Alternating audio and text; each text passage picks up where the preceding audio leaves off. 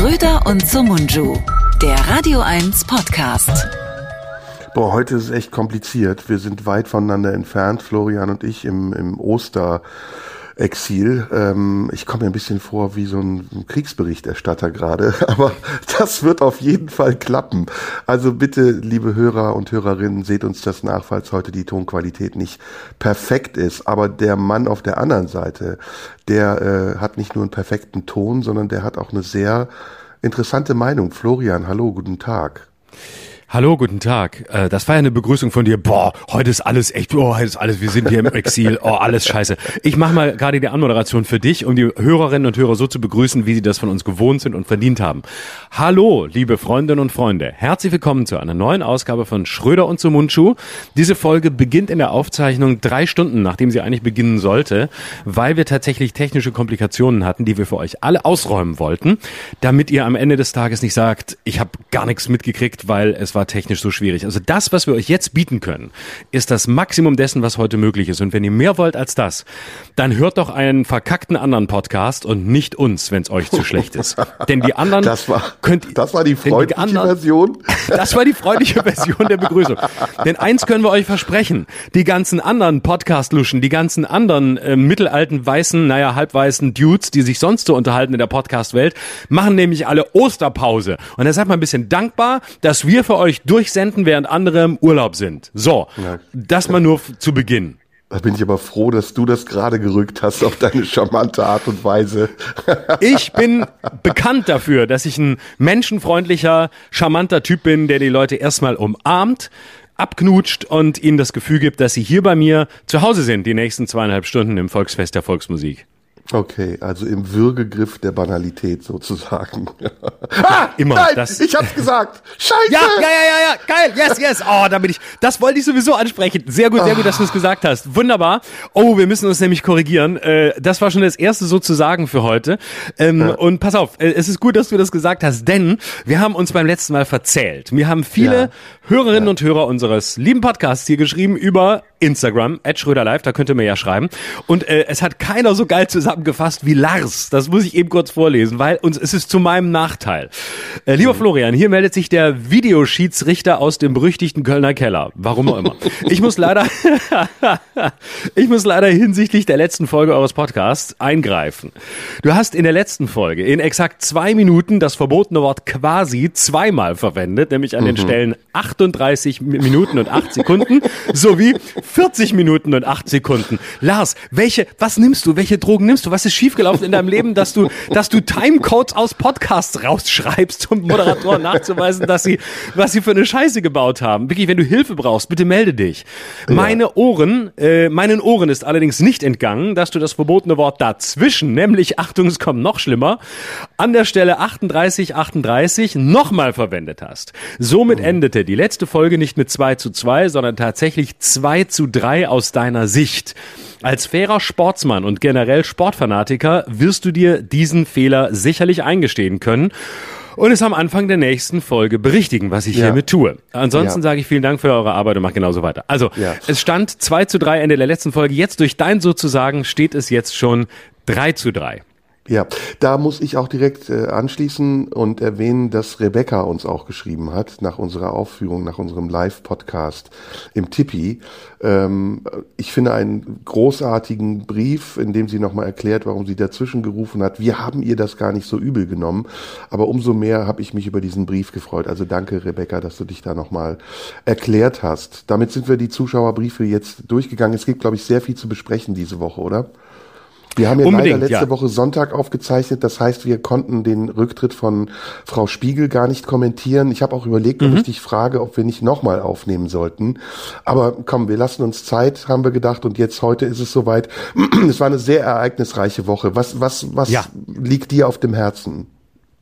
Also lass uns mal über Frau Spiegel reden, lass uns über ähm, äh, vielleicht ein bisschen die, die aktuelle Debatte äh, sprechen. Äh, Steinmeier darf nicht in die Ukraine, Scholz will nicht in die Ukraine, Boris Johnson ist hingefahren.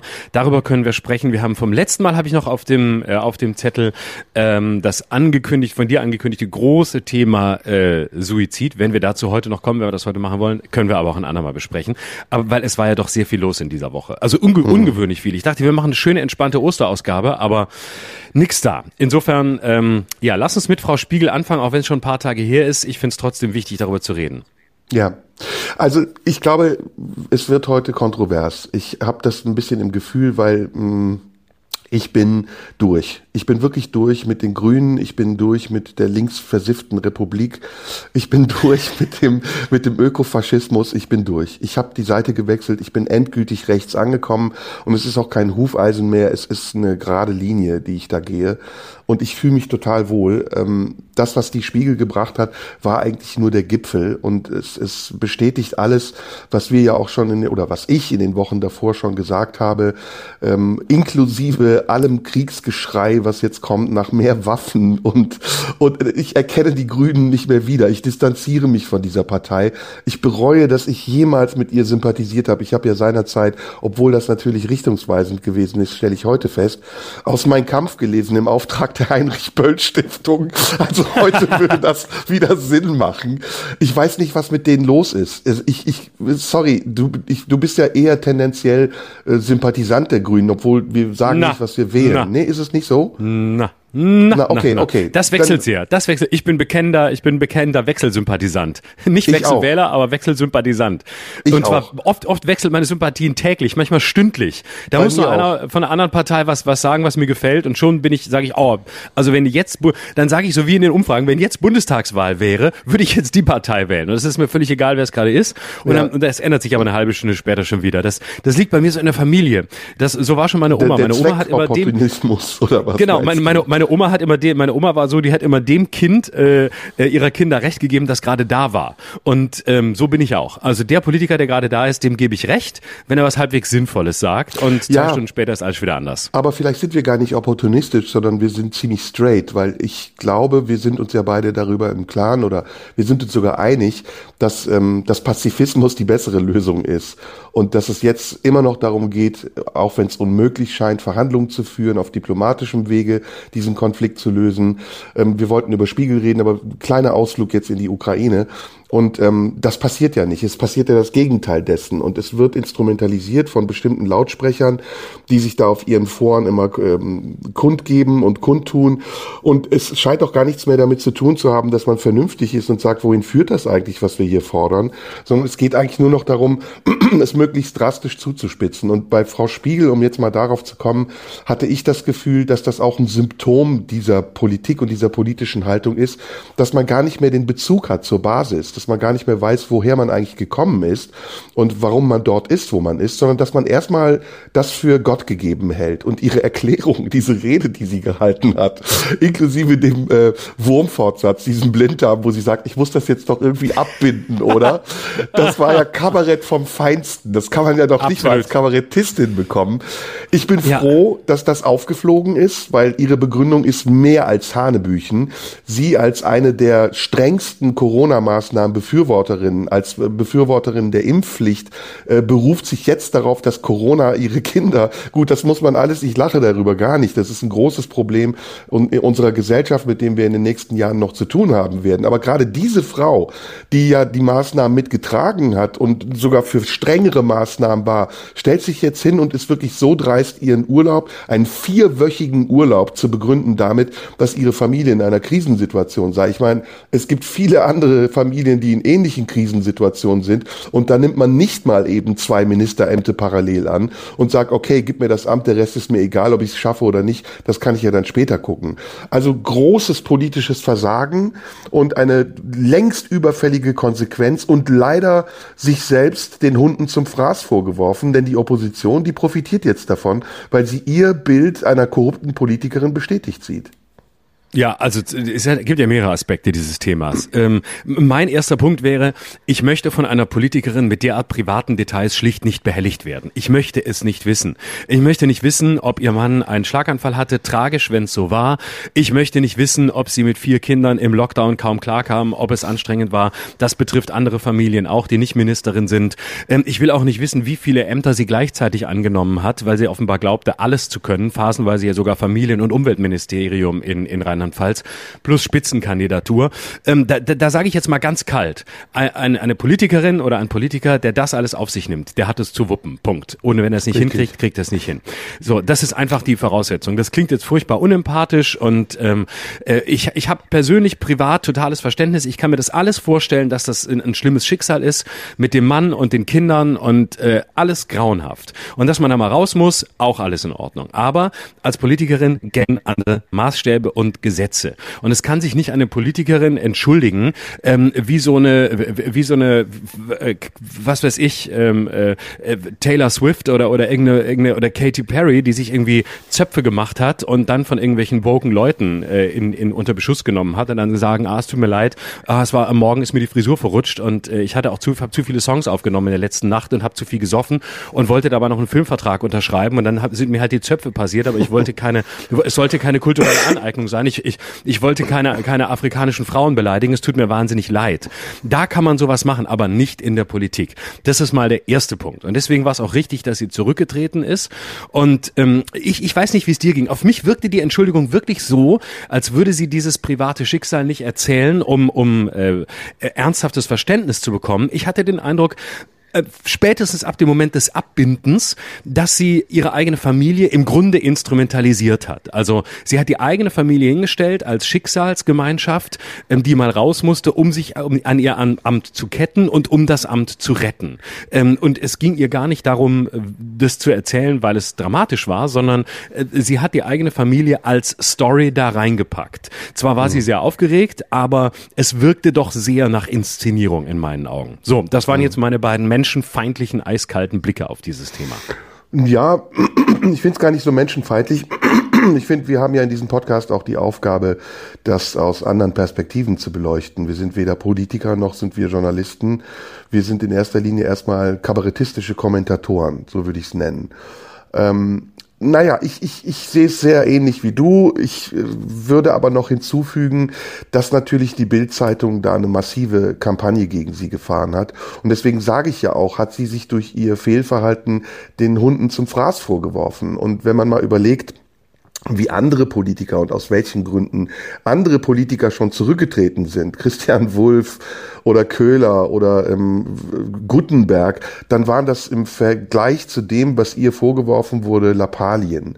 Und was wurde ihr vorgeworfen? Ich finde den Vorwurf ehrlich gesagt auch sehr berechtigt, dass äh, am Tage einer Katastrophe, bei der 137 Menschen, glaube ich, ihr Leben auf eine tragische Art und Weise verloren haben und wenige Tage danach eine Ministerin, die eigentlich verantwortlich ist, weil sie nicht im Dienste ihrer selbst, sondern im Dienste des Volkes steht, dort äh, hinzufahren und sich einzusetzen und sich darum zu bemühen, den Menschen ein Gefühl von Fürsorge zu geben, dass eine Ministerin sagt, ich bin überfordert, ähm, ich kann jetzt nicht, ich muss in Urlaub, weil die letzten beiden Jahre, die waren so hart für mich, ähm, das muss jetzt einfach sein. Und dann muss man natürlich fragen, erstens, äh, waren diese letzten beiden Jahre nur hart für dich oder waren sie auch hart für alle anderen und sind wir nicht eine Gemeinschaft, in der wir versuchen, äh, uns zu unterstützen und gerade als Ministerin haben wir dann nicht auch eine Verantwortung, der Gemeinschaft das Gefühl zu geben, dass die Politik sich um die Schicksale der Menschen kümmert? Oder kann man da einfach sich auf sich und sein Privatleben berufen und sagen, na ja, das ist ganz schlimm im Augenblick. Mein Mann hatte einen Schlaganfall, sehe ich genauso wie du, ist tragisch. Aber das kann kein Grund sein und auch keine Begründung sein, um das eigene Fehlverhalten damit aufzuwiegen. Deswegen hat sie da mehrere grobe taktische Fehler gemacht, hat sich zum einen eben der Bildzeitung ausgesetzt und der Kampagne der Bildzeitung, die ja im Moment sowieso nicht gut zu sprechen ist auf die Regierung. Und zum anderen hat sie auch, wie man das heute so schön sagt, viele handwerkliche Fehler gemacht. Was darüber hinaus mich gewundert hat, ist, dass die Parteiführung da nicht früher eingegriffen hat und dass der Druck äh, von der Parteiführung nicht größer war. Denn äh, Omikron nenne ich ihn immer, Omnipur hätte doch. Rassismus, Rassismus. Ach nee, warte, du bist ja selber nicht von hier, insofern darfst du das ja. Naja, also mindestens hätte die Parteiführung merken müssen, dass ihr das massiv schadet und sie hätte ähm, Anne Spiegel zur Raison rufen sollen und ihr den den, Rücktritt früher schon nahelegen müssen. Dass sie dann noch durchgehalten hat und glaubte mit dieser, ja, es war ja ein Schmierentheater letztendlich, auch wenn sie aufgeregt war, dass sie dann geglaubt hat, mit dieser Tränendrüsenaktion durchzukommen, das war für jeden offensichtlich offensichtlich klar, dass es nicht klappen würde. Und deswegen, ja, aber das große, der große Kreis, den wir ja gezogen haben, ist, was ist eigentlich aus den Grünen geworden? Also ist das ja. Noch die Partei, die es vor 30, vor 40 Jahren oder vor 20 Jahren gab? Nee, natürlich nicht, aber das muss ja auch gar nicht sein. Also eine, eine, Partei darf sich ja entwickeln und wenn eine Partei die wäre, die sie vor 20 oder 40 Jahren war, dann würde ich sagen, das spricht noch weniger für die Partei, als wenn sie sich verändert. Aber ich würde noch gerne einen, einen Moment bei, bei, bei Anne Spiegel bleiben. Ähm, also am Ende äh, stand diese, diese furchtbare Inszenierung und am Ende sah man, ähm, wie sie sich dahin stellte und ähm, dass sie, und auch das muss man einpreisen, noch nicht mal in der Lage ist, zu wissen, dass sie gerade live vor Kameras steht und glaubt, sie kann irgendwas abbinden. Also, dass eine Bundesministerin noch nicht mal weiß, wann sie on air ist. Ich meine, wenn zwei Quatschmacher wie wir nicht wissen, dass wir on air sind und erstmal erstmal nur drüber schimpfen, dass die Bedingungen heute scheiße sind und wie furchtbar die Folge, die Podcast-Folge wird, dann ist es okay, weil bei uns erwartet man nichts anderes. Aber von der Bundesministerin möchte ich schon, dass sie weiß, ob sie gerade live ist oder ob sie nicht live ist und dass sie schon weiß, wie sie eine Rede beendet, wenn sie sie hält und wenn, vor allem in so einem Moment und dass sie dann von Anfang an weiß, was sie eigentlich am Schluss sagen will. Denn alle wissen, das Wichtigste in einer Rede ist der Anfang und der Schluss. Dazwischen kann man ab und zu mal ein bisschen rumstolpern, da darf es auch mal holprig werden. Aber am Anfang und am Schluss sollte man wissen, was man sagen will. Und wenn man nicht mal das hinkriegt in der Rede und sich dabei eine Rede ausdenkt, die ein Befreiungsschlag sein soll, äh, dann sollte man es einfach besser lassen. Und dann ist man einfach da, wo man ist, überfordert und nicht richtig und hätte vielleicht zwei, drei Folgen House of Cards mehr gucken sollen, um sich anzugucken, wie Frank Underwood aus solchen Situationen rauskam. Der hat es nämlich wenigstens geil inszeniert. Also, mhm. wenn schon so, dann wenigstens geil vorgetragen und wirklich mit einem Befreiungsschlag, sodass die Leute danach äh, da sitzen und sagen, oh wow, äh, äh, krasse Rede. So, das dazu. Aber entscheidend ist doch auch eins. Guck mal, es ist vor ein paar Jahren, als Thomas de Maizière Innenminister ist, hatte der mal eine Infektion und ist auf dem Höhepunkt der Flüchtlingskrise nach Mallorca gefahren. Und ähm, alle wussten, dass er irgendwas hat und dass er sich jetzt äh, sich ausruht und das auskurieren will, obwohl er Innenminister in der Zeit war. Damals ist nichts passiert. Und die von dir angesprochene Bildzeitung ist da auch nicht drauf angesprungen. Was also war der Unterschied? Der Unterschied war, dass Thomas de Maizière von Anfang an offen kommuniziert hat, Leute, schwierige Situation, ich bin Innenminister, ich weiß, ich werde gebraucht, aber ich habe eine Infektion und ich fahre jetzt nach Mallorca. Das heißt, er hat es angekündigt und es konnte ihm also auch keiner an den Karren fahren. Das Problem bei Anne Spiegel ist, ähm, dass sie genau das nicht getan hat, sondern dass sie so getan hat, als sei sie da, als sei sie nicht im Urlaub und dass sie es nur intern angekündigt hat und gesagt hat, na ja, wenn was ist, ihr könnt mich ja immer anrufen, ich sitze in Frankreich und ich nehme an allen Kabinettssitzungen teil. Faktisch aber war es offenbar so, nach allem, was ich gelesen habe, dass sie nicht teilgenommen hat, sondern dass sie einfach dahin gefahren ist. Und das ist dieses Durchwursteln, das ist auch dieses Durchschlängeln. Und ich frage mich wirklich, warum hat sie am Anfang nicht gesagt, hey Leute, schwierige Zeit gerade für mich, ähm, ich fahre jetzt mal vier Wochen weg. Und damals war sie noch nicht mal Bundesfamilienministerin, sondern die war es lediglich in Rheinland-Pfalz. Hätte keiner was gesagt, hätte man machen können, wäre okay gewesen. Aber es geht um dieses Durchwurschteln, Verschleiern und dann am Ende groß gucken, wenn es rauskommt und alle sagen, ach guck, ähm, da ist die Frau Ministerin also mal eben weggefahren, als äh, in ihrem eigenen Bundesland den Leuten die Häuser davon geschwommen sind. Mhm. Ja, die Frage, mm, Du hast recht, eine Partei muss sich verändern. Das ist ja auch in Ordnung. Aber die Frage, ob sich eine Partei so verändern darf, dass sie ihre Grundsätze verrät, die finde ich schon sehr spannend gerade. Und wenn, wenn man sich daran erinnert, woher die Grünen kommen, die außer parlamentarische Opposition, Gerd Bastian, Petra Kelly, dann ist das, was die Grünen heute machen, ja das genaue Gegenteil von dem, wofür sie damals standen. Und ich weiß nicht, ähm, ob das noch, ob ich das noch als normale Veränderung sehen möchte oder ob ich sage, das ist schon eine Anpassung an Macht und an Machtgewohnheiten, die mehr mit, mit einem, ja, Überlebenskampf zu tun haben in, im Parteiensystem, in dem Parteien eigentlich gar nicht mehr für ideologische Ausrichtungen stehen, sondern nur noch äh, darum streiten, wer wann wie in welcher Koalition machtfähig ist. Und da gehen viele Parteien gerade über ihre Grenzen. Die Grünen, finde ich, machen das am extremsten, weil gerade in den zentralen Fragen, in den Kernfragen, für die die Grünen immer standen, Pazifismus, Friedenspolitik, haben sie schon längst ihre eigenen Ideale aufgegeben beziehungsweise verraten.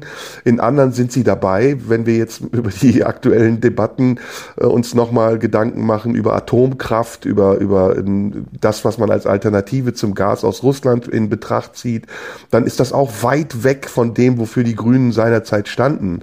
Und man muss sich wirklich fragen, äh, ist der Begriff alternativ, passt der noch zu dieser Partei? Ist der Begriff linksalternativ, ist das noch ein passender Begriff? Oder sind wir da schon längst bei neoliberal? Ist das schon, ist das schon eine FDP, noch nicht mal FDP Light, sondern FDP Ultra? Die darauf ausgerichtet ist, so zu tun, als wäre sie ökologisch, die darauf ausgerichtet ist, als wäre sie divers und äh, würde in ganz vielen unterschiedlichen ähm, identitären Politikfragen eine klare Position haben, aber die in Wirklichkeit viel konservativer ist als beispielsweise die CDU mittlerweile, die sich ja komischerweise anders erneuert hat als, als andere Parteien wie die SPD oder die Linkspartei, die es ja gar nicht schafft, sich zu erneuern, die ja komplett in ihrem eigenen Schema verhaftet ist und einzelne Ausreißer wie Wagenknecht und Lafontaine sofort ähm, entweder ausgrenzt oder sich distanziert von diesen Leuten. Und das ist das, ich glaube, das ist das Problem bei den Grünen. Die Frage nämlich danach, sich ähm, in einer modernen Art und Weise zu erneuern? Wie können wir unsere politischen Richtlinien noch vertretbar verändern, so dass wir uns nicht zu weit von dem entfernen, wofür wir seinerzeit standen? Und wie können wir gleichzeitig einer neuen Klientel politische Themen, politische Ziele schmackhaft machen und dabei aber auch flexibel bleiben? Und das ist, glaube ich, der Spagat, den Sie gerade versuchen. Also Sie versuchen gerade in ihren Augen eine moderne grüne Politik zu machen. Sie sehen aber dabei nicht, dass das mit Grün nichts mehr zu tun hat, sondern dass das schon längst äh, eher blau, fast schon blau-braun ist. Also zum Teil sind sie so radikal, dass es mich wirklich wundert, dass keiner aus dem Kernbereich der Grünen dagegen aufmuckt und sagt, hallo, wir haben jetzt mittlerweile wirklich alles verlassen, wofür wir mal standen. Und selbst wenn wir jetzt mit 20 Prozent regierungsfähig geworden sind, kann das nicht unser Ziel sein, nur um der Macht willen all unsere Ideale aufzugeben. Aber das haben Sie doch schon 1998 gemacht, ja. der ersten rot-grünen Regierung. Ne? Also das, das ist ja war der Neues. Initialpunkt. Das, das können sie ja perfekt. Das müssen sie sich nur bei Joschka angucken, wie man es macht.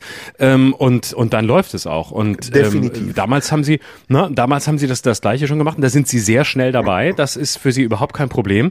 Ähm, und äh, ich finde auch, dass Robert Habeck tatsächlich eine ähm, gar nicht so unähnliche Rolle zu der von Joschka Fischer einnimmt, die der damals 1999 rund um den Kosovo-Krieg einge, äh, eingeführt hat. Nämlich ähm, Habeck ist die, der in den, bei den Grünen, der immer noch versucht, äh, aus seiner eigenen Ambivalenz keinen Hehl zu machen, der also nicht versucht, ähm, alles wegzumoderieren und äh, sich äh, dem, der normativen Kraft des Faktischen zu überlassen, sondern das zu thematisieren. Und Habeck gelingt etwas Erstaunliches, wenn der nach Katar fährt und irgendwie ein Instagram-Video macht oder sich erklärt, dann spürst du, dass er weiß, was er tut und dass er auch weiß, dass äh, es eine total schwierige Angelegenheit ist, genau jetzt von Russland wegzufahren nach Katar ähm, in die in die nächste lupenreine Demokratie und sich dort Öl und Gas zu besorgen. Also der, der macht daraus kein Hehl, dass er selbst weiß, dass er hier das Falsche tut, um irgendwie halbwegs das Richtige in die Wege zu leiten.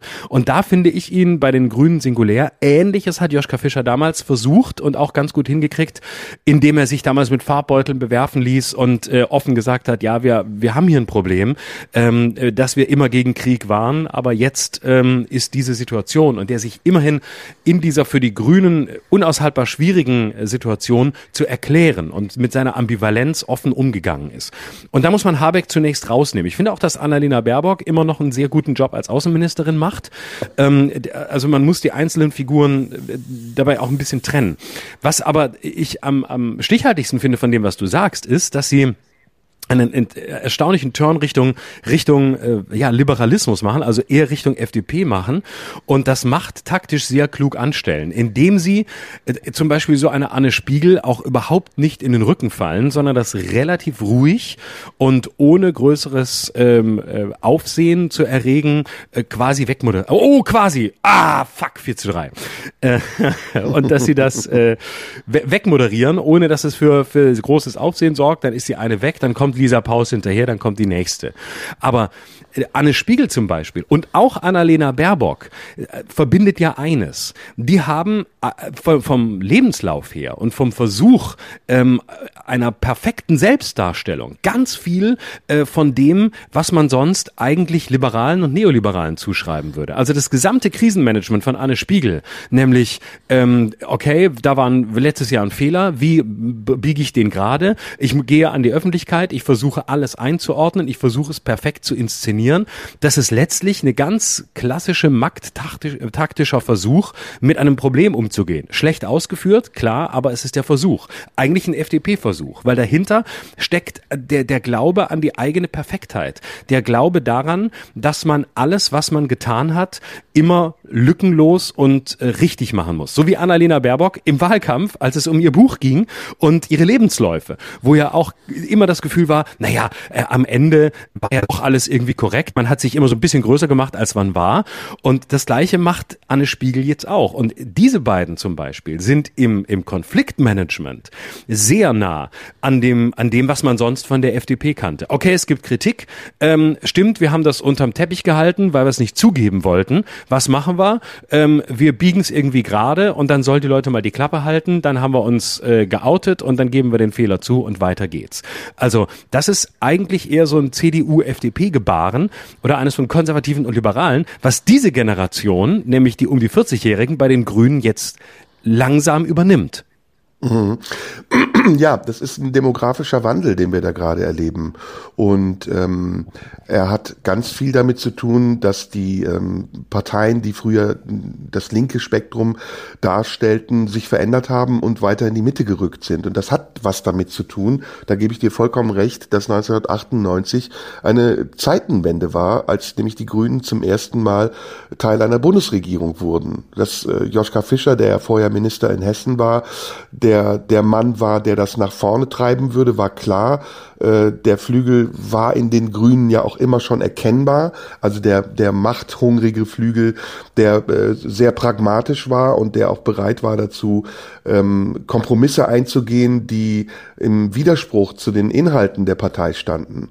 Und hinzu kommt eben, wie gesagt, dieser demografische Wandel, dass sich unsere Gesellschaft einfach verändert hat und damit die Begriffe links und rechts sich auch verschoben haben. Es gibt ein sehr gutes Interview von Sarah Wagenknecht im, im Schweizer Fernsehen, wo sie das ähm, auf den Punkt bringt, wie ich finde, nämlich dass die die einstigen Ideale linker Politik, nämlich die Arbeiterschaft zu vertreten und einen Bereich der Gesellschaft zu repräsentieren, der eher ähm, der eher ähm, unterprivilegiert ist, dass sich das verändert hat, dass heute Parteien wie die SPD, die ja früher sehr eng verbandelt waren mit Gewerkschaften, mit der Arbeiterschaft, die die, die Vertretung der Arbeiterschaft waren, eher für eine Mittelschicht stehen, für eine arrivierte Mittelschicht stehen. Die Grünen übrigens noch mehr als die SPD, weil es heute auch ähm, tatsächlich ein Privileg ist, diesen Lebensstil führen zu können, den viele Grünen ich überschlag das jetzt und verallgemeine das sicher, aber den viele Grünen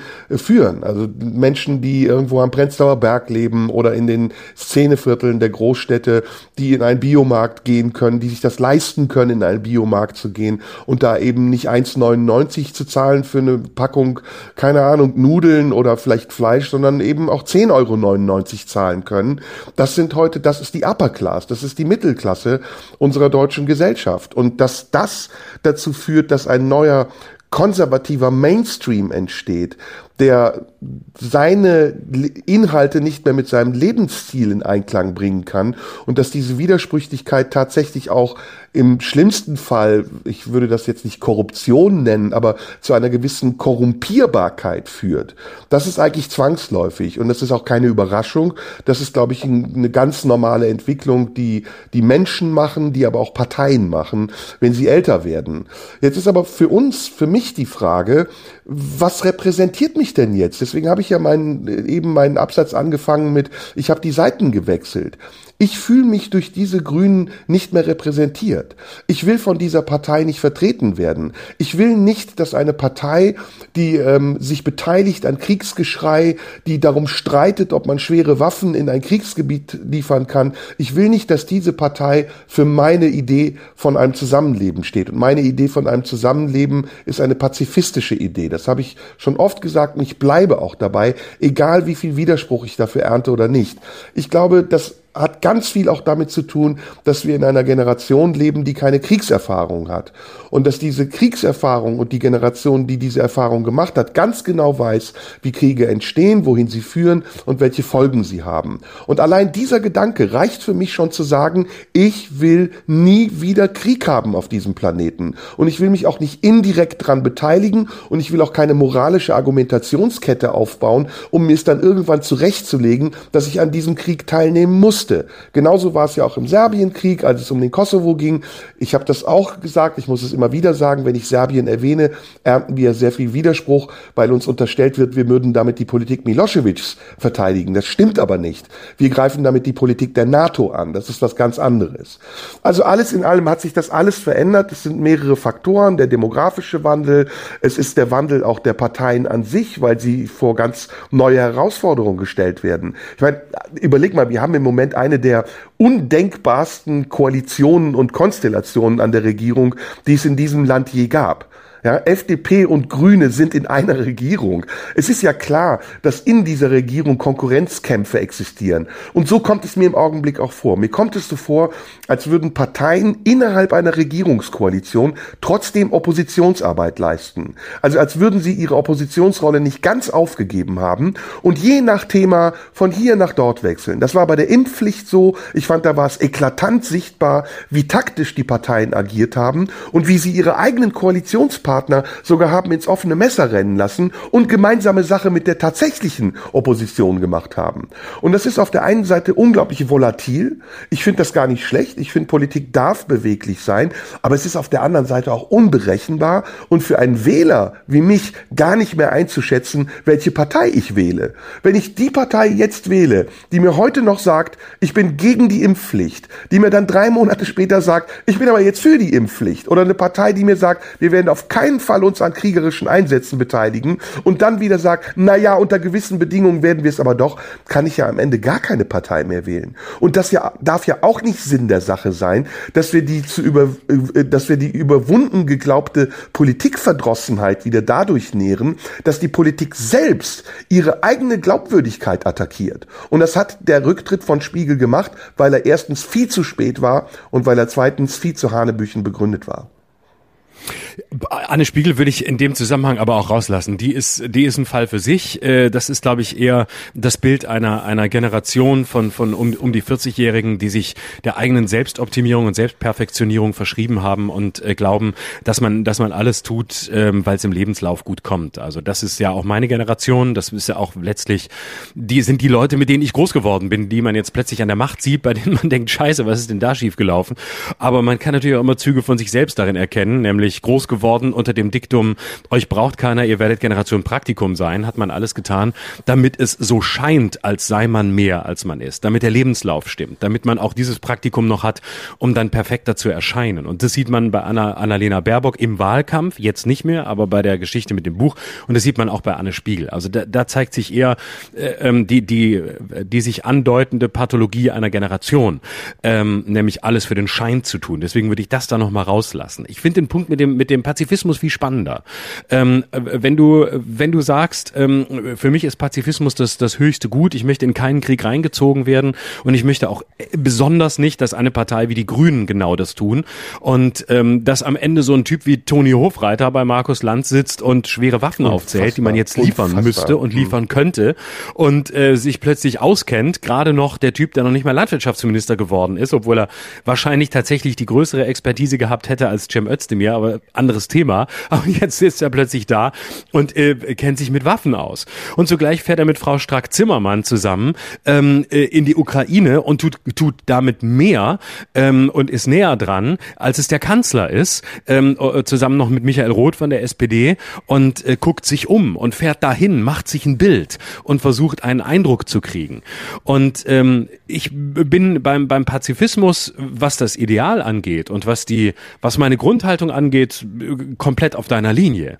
Ich glaube nur, wenn die Grünen so agieren würden, wie du es forderst, nämlich jetzt für Pazifismus zu sein und jetzt ähm, sich auf die Hinterbeine zu stellen und zu sagen, wir bleiben bei unseren Prinzipien, keine Waffen, wir lassen uns nirgendwo reinziehen, wir waren Pazifisten, wir sind Pazifisten, ähm, dann wären wir möglicherweise ähm, diejenigen, die sagen würden, es kann doch nicht sein, dass die so ähm, so sind, dass sie quasi ah fuck 5 zu 3, ähm, dass sie äh, oh nee, was ist denn heute los? Ähm, da hat so viel Versprechen angefangen mit deinem sozusagen und jetzt überhole ich dich hier dermaßen. Also, da würden wir sagen, wie können die Grünen jetzt in einer Situation, die sich komplett verändert hat, ähm, noch immer das sagen, was sie zu einer Zeit ähm, gesagt haben, als die Koordinaten schlicht komplett andere waren. Und ähm, ein, ein Krieg wie der, der jetzt äh, leider stattfindet, verändert eben die Situation komplett. Und ich sehe schon, dass es Aufgabe von Politik ist, in dieser Situation und in dieser besonderen schwierigen und grauenhaften Konstellation auf Augenhöhe zu sein. Und dann zu sagen, wir, naja, wir sind ja Pazifisten, das waren wir immer, das sind wir immer und das bleiben wir auch. Ähm, das wäre, das wäre nicht die Politik, die ich mir in einer solchen Situation wünschen würde. Und deswegen finde ich es richtig, dass sich die Grünen der Debatte stellen. Liefern wir schwere Waffen? Was ist, äh, was bedeutet das moralisch? Was bedeutet das politisch? Ist das der richtige Schritt? Ähm, wem helfen wir damit? Tragen tragen wir zu einer Eskalation bei oder nicht? Und ähm, diese auch ethisch extrem schwer zu beantwortenden Fragen mindestens zu versuchen zu beantworten. Und ähm, ich bin auch der Auffassung, so sehr das gegen, gegen meine Überzeugung ist und gegen alles, was ich jemals gedacht habe, dass in der in der jetzigen Situation, soweit ich sie überblicke, ähm, wahrscheinlich die Lieferung ähm, schwerer Waffen das geringere Übel unter allen schlechten Optionen ist, die wir im Moment haben. Puh. Und deswegen finde ich es richtig, dass sich die Grünen und auch die Koalition mit diesem Thema auseinandersetzt. Und ich tue mich total schwer, das zu sagen. Und ähm, es ist wie Alter immer in solchen Schwede. Situationen es ist in allen, wie in allen solchen Situationen eine, eine Sache der Abwägung und nicht eine Sache, äh, eine, eine Haltung, es muss so sein, es ist richtig so, ähm, sondern ich glaube, dass es in dieser Konstellation unter allen schlechten Optionen, die wir haben, noch nicht mal die beste ist, aber auf, ähm, äh, auf, auf die Sicht, die wir jetzt haben können, wahrscheinlich wir kaum drum kommen werden, dass zu tun, weil es das Boah. möglicherweise geringere Übel ist. Florian, so, das stelle ich mal so zur da? Debatte. Was sagst ich du weiß. da? Alter ich Schwede, weiß. mir bleibt die Luft weg. Äh, weiß ja, gar nicht, wo ich, ich kann es auch noch begründen. Soll. Naja, ja, ich kann es auch gleich gerne, noch begründen. Ich, ich, ja, mach das gleich. Lass mich erst was dazu sagen. Mhm. Äh, boah, ich weiß gar nicht, wo ich anfangen soll. Also mal, mal, fangen wir mal bei Punkt eins an. Ich habe das Gefühl, du lässt dich da auch ein bisschen beeinflussen durch die öffentliche Diskussion und die öffentlichen Diskussionen im Augenblick sind sehr stark geprägt von von einer Dynamik, die aus dem Nichts kommt und dann plötzlich an Fahrt gewinnt und dann plötzlich wird über ein Thema entweder so oder so gesprochen. Es gibt dann relativ wenig Zwischentöne und schon gar nicht irgendwelche vernünftigen Erwägungen, die Dinge kategorisch ausschließen, wie zum Beispiel äh, Kriege mitzuführen oder indirekt in Kriege einzusteigen. Das ist das, was ich eben dir gesagt habe. Das ist bei mir felsenfest und darüber lasse ich auch nicht diskutieren. Und da gibt es auch kein unter gewissen Umständen würde ich es aber ändern ich glaube, dass das ein Punkt ist, der gerade ganz stark wirkt, nämlich dass das Thema Ukraine von ganz vielen Leuten oberflächlich besprochen wird und es ihnen vielleicht um, um ganz andere Dinge geht, als um das, worum es ihnen gehen müsste, wenn sie dieses Thema wirklich dezidiert und eingänglich besprechen würden. Dazu müsste man einsteigen in diesen Konflikt und dann gäbe es viele Aspekte, die hier nicht gesehen werden und die auch nicht gesehen werden wollen, weil wir im Moment kaum Möglichkeiten haben zu argumentieren, ohne dass wir zugeordnet werden. Dieser Konflikt, das habe ich dir ja schon vor drei Sendungen oder wann auch immer mal versucht aufzuzählen, ist ein sehr lange existierender Konflikt, der äh, schwelend war, eine, eine geraume Zeit und der jetzt eskaliert. Und wie wir in diesen Konflikt einsteigen, wann wir in diesen Konflikt einsteigen, wir hier in Deutschland, das hat ganz viel damit zu tun, dass wir damit auch andere Interessen äh, marginal andere Interessen vertreten. Beispielsweise die Interessen der Bundesregierung, sich möglichst patent darzustellen im Umgang mit Russland, indem sie Sanktionen erlassen, die sie konsequenterweise gar nicht durchhalten können. Beispielsweise auch die Aussagen der Politiker der Bundesregierung, die manchmal so sind, manchmal so, aber ihre Handlungen, die wiederum ganz konträr sind zu den Aussagen. Da gebe ich dir übrigens recht. Wenn man wirklich was für die Ukraine tun will, dann sollte man zuallererst auch erstmal in die Ukraine reisen und nicht von hier aus sich eine Meinung genau genau. dazu bilden und genau. zu feige sein, um dorthin zu fahren und Farbe zu bekennen. Aber das ist ein anderes Thema. Ich weiß gar nicht, ob man jetzt im Augenblick für oder gegen jemanden sein kann, weil ich auch äh, äh Zelensky gegenüber sehr kritisch dastehe. Ich Zelensky auch, ich jemand, auch, absolut. Der der mit Lobbyisten gemeinsame Sache gemacht hat, der mit russischen Oligarchen gemeinsame Sache gemacht hat, der Gelder angelegt hat, 41, keine Ahnung, Milliarden, Millionen. Ich bin dazu ungenau, um das jetzt fundiert zu behaupten, aber es ist erwiesen, dass Zelensky in den Strukturen der Macht der damaligen Zeit als die Beziehungen zwischen Russland und Ukraine noch anders waren, eine wichtige Rolle gespielt hat und auch mitgespielt hat in diesem System. Und jetzt so zu tun, als wäre er der Widerstandskämpfer gegen Ungerechtigkeit und als könnte er mit dieser, wie ich finde, Unverschämtheit Forderungen stellen und als Westen dann auch noch darauf einzugehen, weil man denkt, man würde damit sein Gesicht wahren, das ist eine Konstellation, in der ich es ganz gefährlich finde zu sagen, ja, wir müssen uns jetzt aber überlegen, ob wir nicht doch schwere Waffen liefern. An wen liefern wir denn dann die Waffen? Wofür liefern wir denn dann die Waffen? Wofür? Und wohin führt es, dass wir diese Waffen liefern? Wir werden die Provokation Russlands dadurch nicht abmindern. Wir werden nicht verhindern, dass Putin seinen Weg dann weitergehen wird und er wird ihn dann noch extremer weitergehen. Und am Ende wird die Gefahr größer werden, dass die NATO mit hineingezogen wird in diesen Krieg.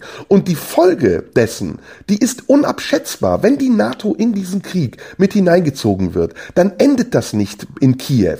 Dann fängt es an in Warschau und geht weiter bis nach Berlin. Und ich weiß nicht, ob du dir dessen bewusst wirst, dass diese Erwägung, vielleicht auch schwere Waffen dorthin zu liefern, die Option beinhalten, dass die schweren Waffen auch gegen uns selbst eingesetzt werden können. Und ich will das nicht. Und deswegen bin ich da ganz kategorisch. Waffenlieferung ja, ausgeschlossen. Und lass mich zum Schluss noch einen Absatz dazufügen.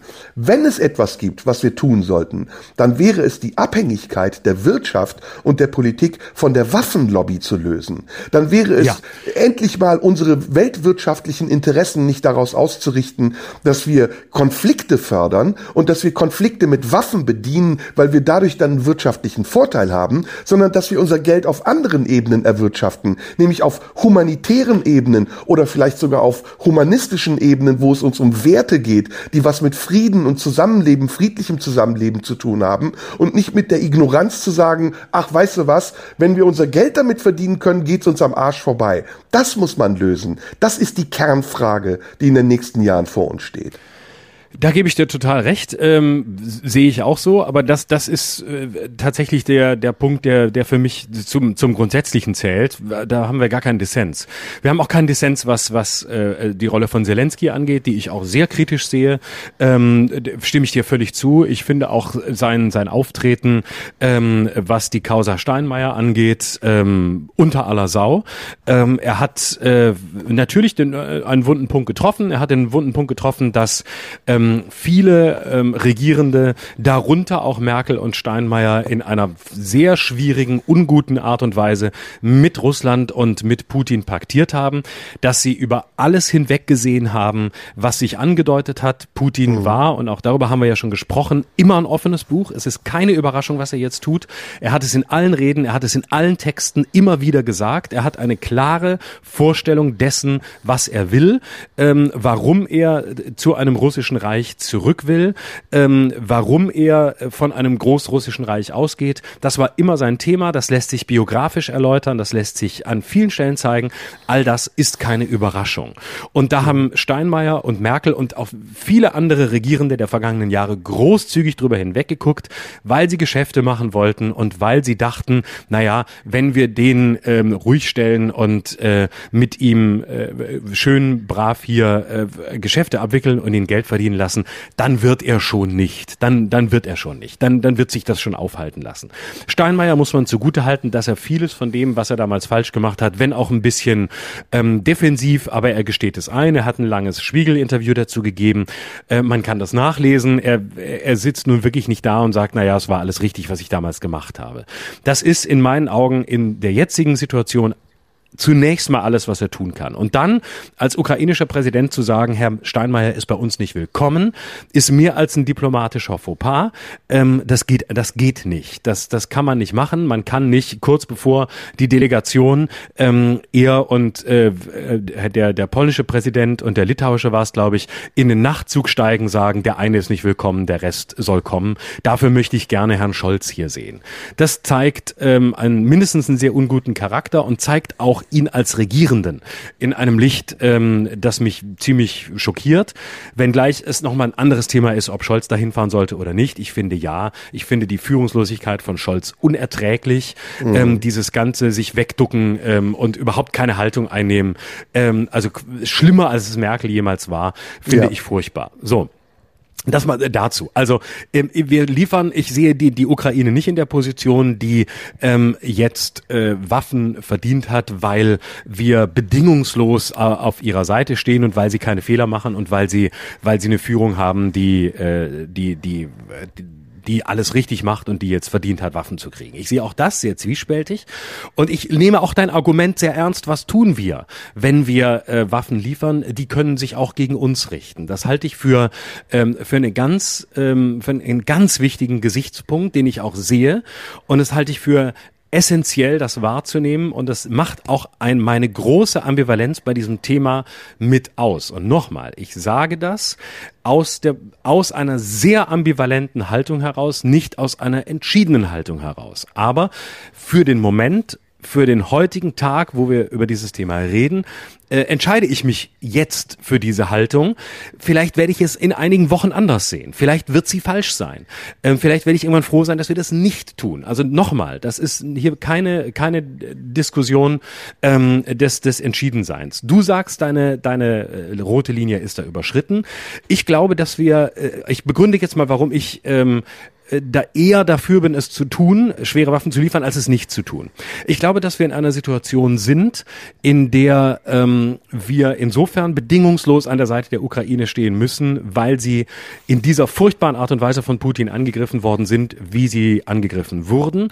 Ähm, und zwar von einem äh, eiskalten, kaltblütigen Überzeugungstäter, der ähm, keine Grenzen kennt. Und ähm, ich bin der Überzeugung, dass ähm, das Liefern von schweren Waffen deshalb das geringere Übel sein kann, weil ähm, wir erstens dafür sorgen müssen, dass Putin hier keinen Erfolg hat, wenn er hier den Erfolg hat, wenn er die Ukraine, wenn, wenn es ihm gelingt, diesen Krieg zu gewinnen.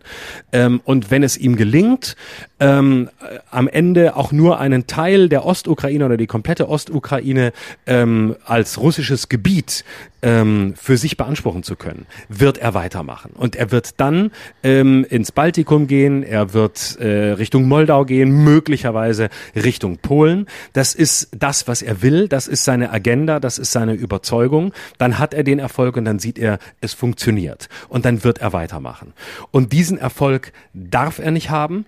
Und deswegen müssen, ist es wahrscheinlich, es müssen ist schon wieder so ein schwieriges Wort, ist es der einzige Weg, hier die Ukraine so zu unterstützen, dass sie ihre Souveränität behalten kann und Putin nicht als Sieger vom Platz geht. Zweites Argument, ähm, wenn wir es nicht tun, wenn wir die Ukraine hier nicht unterstützen, dann werden wir, so wie es sich im Moment ähm, anzeigt, einen langen, blutigen, sehr langen äh, Krieg bekommen, in der russische Söldner weiter schlimmste Kriegsverbrechen wie in Butscha begehen. Es wird sich über Monate, möglicherweise über Jahre hinziehen ähm, und es kann dazu führen, dass die Ukraine äh, unterliegt. Und ähm, der dritte Punkt, und das ist der ethisch für mich entscheidende, ich halte es für relativ weltfremd zu sagen, wir halten uns raus, wir sind für Pazifismus, für den ich, wie gesagt, sehr, sehr bin. Aber in dieser Situation ähm, ist es so, wie wenn man sagen würde, damals im Zweiten Weltkrieg hätten wir damals allen anderen gesagt, ähm, äh, liefert, ähm, äh, lasst Hitler machen, lasst ihn tun, unterstützt äh, die, die er überfallen hat, nicht, lasst ihn mal machen.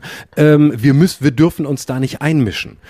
Auch da wäre es ein Tabu gewesen, weil wir gesagt hätten, man kann doch Hitler nicht einfach weiterlaufen lassen und machen lassen und wir liefern die, die ihm gerade unterliegen, die, die er gerade überfallen hat, die, gegen die er einen Angriffskrieg führt, die unterstützen wir nicht. Da halten wir uns mal raus. Ähm, da, da, wollen, da sind wir Pazifisten. Lass den mal die Welt überrollen, lass den mal machen. Ähm, das hätten wir auch nicht gemacht. Und ähm, das würden wir gerade aus heutiger Position ähm, nur schwer rechtfertigen können, dass wir einen wie ihn einfach weiterziehen lassen. Und das sind für mich die Argumente in der Abwägung, ähm, warum ich im Moment glaube, dass es wahrscheinlich eher geboten ist, schwere Waffen zu liefern als nicht. Lass mich da mal versuchen, in Ruhe drauf einzugehen. Ähm, ich erstmal, ich finde das wichtig, dass du äh, sagst, was du denkst. Das ganz simpel. Und ähm, es gibt überhaupt keinen Dissens. Wir reden miteinander. Du hast deine Meinung, ich habe meine Meinung, habe ich gar kein Problem mit. Ähm, ist Sinn und Zweck dieser Angelegenheit. Ähm, dennoch geht es ja auch darum, dass wir versuchen, ähm, miteinander zu reden und nicht gegeneinander. Und das tun wir ja schon die ganze Zeit. Ich finde uns sehr, finde uns übrigens sehr miteinander, gerade in ja, ja, ja. Ich sag Positionen. Das, ich, ich sage das vorweg, weil das, was ich jetzt sage, wird ein bisschen provokant klingen und deswegen habe ich vorweg ein bisschen so die Claim gegeben, dass ich dich damit nicht wirklich provozieren will. Aber dass es vielleicht so klingen mag. Also ich sehe Widersprüche in dem, was du sagst. Auf der einen Seite kritisierst du Hofreiter, der bei Land sitzt und plötzlich ähm, sich mit Waffen auskennt. Sagst zwar, du seist Pazifist, aber wiederholst im Grunde genommen die gleiche Argumentation, die auch Hofreiter vertritt. Das ist das eine. Das zweite ist, dass du die, die Argumentation aufnimmst, die immer in solchen Situationen gebracht wird, um ein Handeln zu rechtfertigen, was aus meiner Sicht so nicht rechtfertigen ist. Das war in vielen anderen Kriegen auch so. In, in Serbien war es auch so, dass es äh, diesen Hitler-Vergleich gab und den diesen äh, Rückgriff auf das Beispiel Zweiter Weltkrieg hätten damals die Alliierten nicht reagiert, dann hätte Hitler seinen Feldzug noch weiterführen können und dann wäre die ganze Welt jetzt in der Hand von Hitler. Erstens stimmt bei diesem Vergleich nicht, dass die Entwicklung zwangsläufig immer in diese Richtung laufen muss. Zweitens hinkt auch der Vergleich meiner Meinung nach zwischen Putin und Hitler. Denn auch das ist mittlerweile ein Narrativ der Medien geworden, dass Putin der durchgeknallte Diktator ist, der einen Plan verfolgt, die ganze Welt zu erobern und damit über Leichen geht. Zweiter Punkt. Nee, das, nee, nee, nee das, da, darf ich kurz drauf, ganz kurz nur auf den, oder willst du? Ja, ich muss ich nur meinen Punkt behalten, weil ich, Okay, ich ja, will nur. Behalt ihn bitte, ja. Behalt ihn bitte. Ja, weil es ist sehr, sehr kompliziert darauf einzugehen, weil es viele Dinge sind, die sich da vermischen und ich versuche sie jetzt wieder auseinanderzuziehen, ich, um da eine Ordnung weiß, reinzubringen für mich. Ich weiß um die, ich, ich weiß um das Argument, äh, um, um den, um den Hitler-Vergleich ähm, und du weißt, dass ich alles andere als inflationär damit umgehe und dass ich das, wenn ich diesen Vergleich bemühe, dass ich sehr bedacht tue und dass ich auch die Unterschiede zwischen, die großen Unterschiede zwischen Hitler und Putin natürlich sehe. Ähm, dennoch gibt es gemeinsame Punkte und das ist nicht nur ein Narrativ der Medien. Ähm, das haben auch sehr äh, klug argumentierende Historiker wie Heinrich August Winkler sehr differenziert aufgeführt, dass es natürlich Parallelen gibt. Und es geht nicht darum, dass Putin die ganze Welt erobern will. Das will er natürlich nicht. Aber er will ein Eurasien, er will eine, eine, eine östliche Welt, am besten noch äh, zusammen mit China, wie auch immer die aussieht, die sich gegen den westlichen Liberalismus im Kern richtet. Und das heißt auch für ihn, dass er um das sogenannte Großrussische Reich wiederzukriegen, das er immer wollte, das heißt für ihn, dass er einen expandierenden Nationalismus vertritt, einen radikalen expandierenden Nationalismus, genau wie ihn Hitler vertreten hat, nämlich im Glauben, andere Länder, andere souveräne Länder gehören in Wahrheit zu mir. Und das ist natürlich nicht die ganze Welt. Und da gibt's viele Unterschiede zu Hitler. Aber diese Parallele gibt es. Und ähm, das ist eine, eine zum ersten Mal seit dem Zweiten Weltkrieg eine Figur, die diese Qualität in dieser Radikalität mitbringt, nämlich einen ausgreifenden Nationalismus, der gegen alles ist, was westliche liberale Ideen ausmacht. So, das nur kurz und jetzt du wieder. Gut, also abgesehen davon, dass das alles hypothetisch ist äh, und man nicht weiß, ob das stimmt, halte ich es erstmal für falsch. Ich glaube nicht, dass Putin einen Expansionskrieg führt. Ich glaube, dass Putin ziemlich genau und sehr deutlich sagt, was er will. Und dass es ihm um bestimmte Regionen in der Ukraine geht, dass es ihm nicht um die Eroberung der Ukraine geht. Das hat er mehrfach gesagt. Und man sieht es auch an der Kriegstaktik, die sich jetzt verdichtet und verändert hat, dass Putin nicht vorhat, die Ukraine zu erobern. Deswegen halte ich es auch für absurd, davon auszugehen, dass er im nächsten Schritt Moldawien, Estland oder die baltischen Staaten angreifen wird. Da können wir uns drüber streiten. Das wird die Geschichte zeigen, ob das wahr oder falsch ist. Die andere Frage ist die moralische Frage. Wenn wir Waffen verkaufen, dann, wenn wir Waffen liefern, dann müssen wir doch davon ausgehen, dass diese Waffen gegen Menschen gerichtet werden. Können wir das mit unseren moralischen Grundsätzen vertreten, dass europäische, dass deutsche Waffen auf europäischem Boden Menschen umbringen?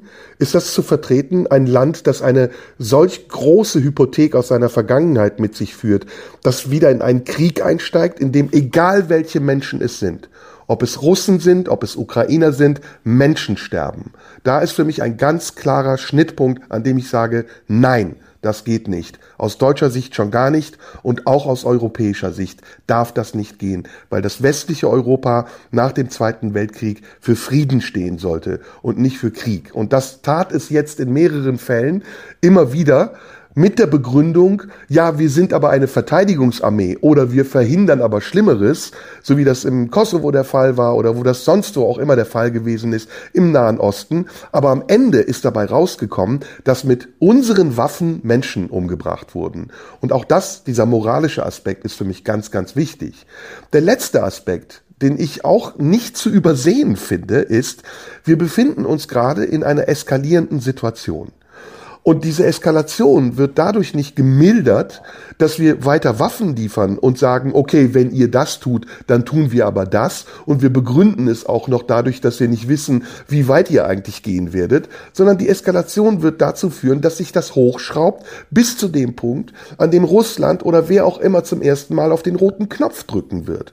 Und ob das dann die Mittelstrecken-Atomwaffen sind, die sie einsetzen gegen benachbarte Länder, oder ob das Langstrecken-Atomwaffen sind, das interessiert interessiert mich nicht. Ich will keinen Atomkrieg erleben. Und je mehr wir über Waffenlieferungen an die Ukraine sprechen, desto näher geraten wir in die Gefahr eines Atomkrieges. Weil Putin wird sich von dem Weg, den er jetzt geht, aus meiner Sicht nicht mehr abbringen lassen. Dazu ist das Ding zu verfahren. Gleichwohl, aber glaube ich, dass Putin nicht der ist, für den er im Augenblick gemacht wird. Und das ist jetzt der Zusatzpunkt am Ende dieser ganzen Geschichte. Wir haben es hier auch tatsächlich mit einem Informationskrieg zu tun. Und ich bin mittlerweile an dem Punkt, an dem ich nichts mehr glaube, was in den Medien steht. Wirklich nichts mehr. Ich glaube weder die Berichte von irgendwelchen Kriegsverbrechen, noch glaube ich die Berichte von irgendwelchen Vorhaben, noch glaube ich unseren eigenen Politikern, die behaupten, Dinge zu tun, die sie am nächsten Tag schon wieder vergessen haben. Sondern ich glaube nur dem, was ich weiß. Und das, was ich weiß, ist das, was ich aus den Geschichtsbüchern lese. Und das habe ich hier versucht zu erklären. Dieser Konflikt hat etwas mit einem hegemonialen Machtanspruch der Russen zu tun, die sich bedroht fühlen von der NATO, von Westeuropa und den vielen, vielen anderen Staaten, die auf der Seite der westlichen Europäer stehen. Und diesen Konflikt kann man nur entschärfen, indem man den Russen das Gefühl gibt, sie nicht zu bedrohen. Wenn wir aber Waffen liefern an die Ukraine, geben wir ihnen genau das gegenteilige Gefühl Gefühl, nämlich dass wir sie bedrohen. Und das wird zur Eskalation führen. Aus meiner Sicht ein viel, eine viel schlimmere Entwicklung als alles andere, was du jetzt als Menetekel an die Wand gezeichnet hast, was durchaus möglich ist. Kann sein, dass er das Baltikum angreift. Aber, lieber Florian, dann haben wir es mit einem Verteidigungsfall zu tun. Und dann wäre es gerechtfertigt, auch das Risiko einzugehen und zu sagen, okay, die NATO als Bündnis muss sich verteidigen, auch für den Fall, dass es damit zu einem Atomkrieg kommen könnte. Aber nicht durch eine Provokation. Und nichts anderes wäre das, wenn wir jetzt Waffen liefern an die Ukraine. Mich äh, kann vieles teilen von dem, was du sagst, ähm, bin aber der Auffassung, ich, ich kann nicht verstehen, wie man jetzt nach all dem, was passiert ist, immer noch davon sprechen kann, dass Putin und Russland sich von der NATO bedroht fühlen. Äh, wir haben vor ein paar Wochen darüber geredet und ähm, da waren wir auch über weite Strecken ähm, nah beieinander, weil natürlich gab es, ähm, das haben wir in dieser einen Folge ausführlich besprochen, sehr viele Momente, wo der Westen, die USA, ähm, Russland das Gefühl gegeben haben, äh, eine, eine, eine Regionalmacht zu sein, degradiert zu werden, an die Wand gefahren zu werden, ähm, wo Russland in einer hochproblematischen Situation nach 1989 war, ähm, haben wir alles aufgedröselt. Müssen wir hier nicht wiederholen, war vor ein paar Wochen, war auch, wie ich fand, ähm, eine sehr differenzierte Folge, wo wir uns da dem, dem gewidmet haben. Also wer will, kann das nachhören. Aber jetzt, nach allem, was jetzt war, kann es nicht mehr sein, dass wir immer noch behaupten, Russland ist das Land, das sich von der NATO erdrückt fühlt und dem man jetzt das Gefühl geben muss, dass wir Russland nicht erdrücken. Wir haben es hier mit einem, mit einem Machthaber zu tun, äh, nämlich Putin, ähm, der das Argument, Russland fühlt sich bedroht, in maximal zynischer Art und Weise instrumentalisiert, um einen brutalen Angriffskrieg zu führen. Und wer jetzt noch davon redet, dass wir Russland oder Putin das Gefühl geben müssen, dass er nicht bedroht ist, der, und jetzt werde ich provokativ, betreibt sein Spiel. Der betreibt das Spiel seines Krieges.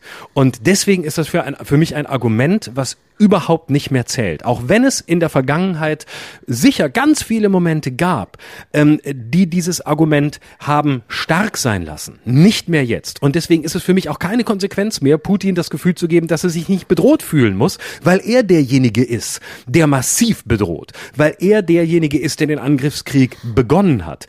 Und dieser Angriffskrieg ist nicht damit zu rechtfertigen, ähm, dass man, äh, dass man sich, äh, dass man sich bedroht fühlt. Das, das schiebt ähm, die Gemengelage in eine komplette, in eine komplette Schieflage. Und deswegen ist es für mich auch nicht damit getan, dass wir ihm das, dieses Gefühl geben müssen. Natürlich können wir über einen ganz anderen Ausweg reden. Und das wär, wäre der, der nächste Punkt. Natürlich können wir sagen, okay, ähm, wenn die Situation so ist, wie sie ist, Warum, warum setzen wir uns nicht jetzt alle an einen Tisch und dann werden eben Friedensverhandlungen geführt? Ne? Also ich schlage jetzt mal ganz bewusst ähm, gedanklich einen anderen Weg ein, der äh, vielleicht auch dem widerspricht, was ich vorhin gesagt habe. Natürlich könnte man sagen, okay, früher oder später wird es Friedensverhandlungen geben müssen. Ähm, und wenn wir jetzt mal von deiner These ausgehen, ähm, du sagst, Putin ist kein expandierender Machthaber, das ist kein Diktator, dem es um um äh, die die äh, um um die Erschleichung äh, weiterer Räume geht. Er wird andere Länder nicht angreifen, es sei denn, wir provozieren es. Wenn es so wäre, also wenn es wirklich nur darum geht, dass äh, dein, deine These stimmt, nämlich Putin ist äh, angesichts des Vorgehens in der Ukraine anzumerken, dass er nicht die komplette Ukraine erobern will. Ich glaube das nicht. Aber wenn es so wäre, lassen wir mal die kurz noch eine Sekunde sowas wie eine Unschuldsvermutung gelten, wenn man den Begriff überhaupt so bezeichnen kann. So und sagen, okay, äh, dann wird es früher oder später zu Verhandlungen kommen. Warum nicht jetzt? Dann bekommt er vielleicht einen Teil der den Donbass oder der Ostukraine. Damit hat er und von mir aus äh, erklärt sich die Ukraine bereit, neutral zu bleiben, nicht der NATO beizutreten, nicht ähm, in die EU zu wollen. All das hat Zelensky ja schon angedeutet. Man könnte darüber reden. Ähm, zumal die beiden Mitgliedschaften ja sowieso quasi, äh, quasi 6 zu 3, äh, aussichtslos sind. Ähm, darüber kann man diskutieren.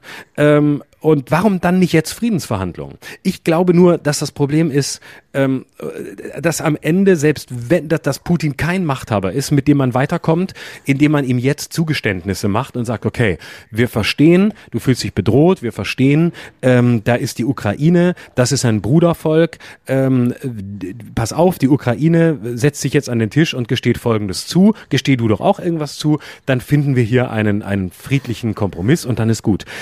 Ich fände schön, wenn es so wäre. Aber ich glaube nicht, dass Putin der Machthaber ist, der damit zufriedenzustellen ist. Und ich glaube, das ist der entscheidende Punkt, wo wir uns in der, in der Bewertung von Putin dann unterscheiden. Mhm.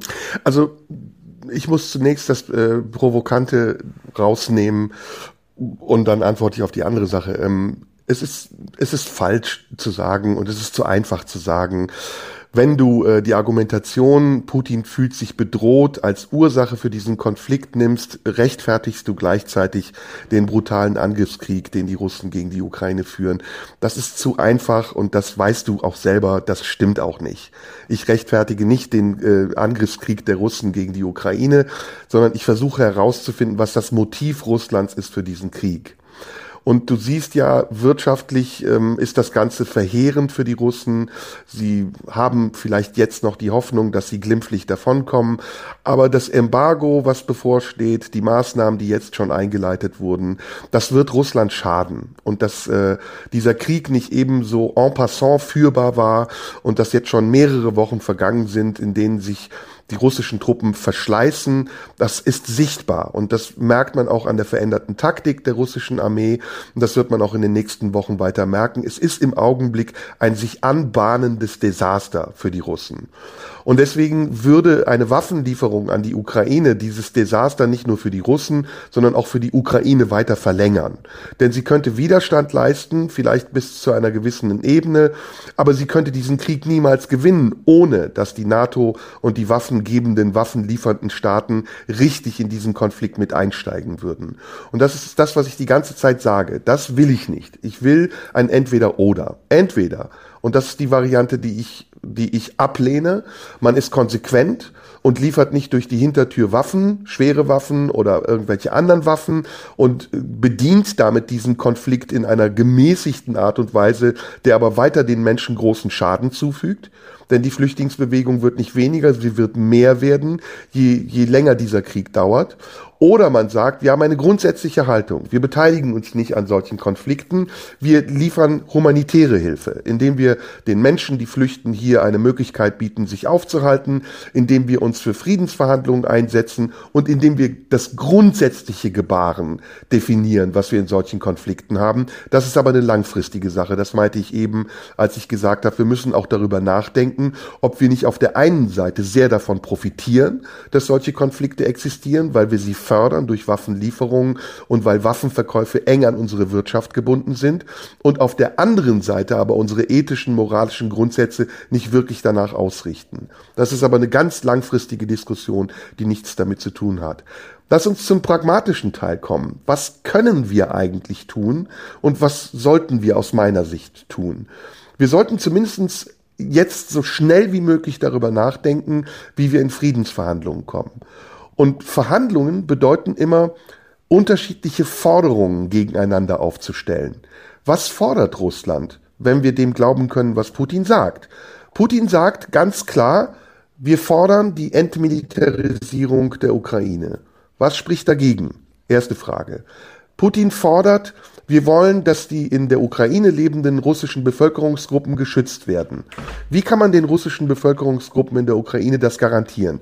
Gibt es zum Beispiel eine Möglichkeit der Einrichtung einer autonomen Zone oder eines Teilstaates innerhalb eines Staates, der geschützt ist von Russland? oder wem auch immer, vielleicht sogar von einem Protektorat, das aus Westeuropa kommt, so wie die Hilfstruppen damals das im Kosovo gemacht haben oder in Bosnien-Herzegowina. Da gibt es ja Möglichkeiten. Und die letzte Forderung, die Putin stellt, auch die wäre erfüllbar, weil, wie du richtig sagst, Zelensky ja schon längst eingestanden hat, dass er dazu bereit ist, diese Forderung zu erfüllen, nämlich kein EU-Beitritt der Ukraine und kein NATO-Beitritt der Ukraine.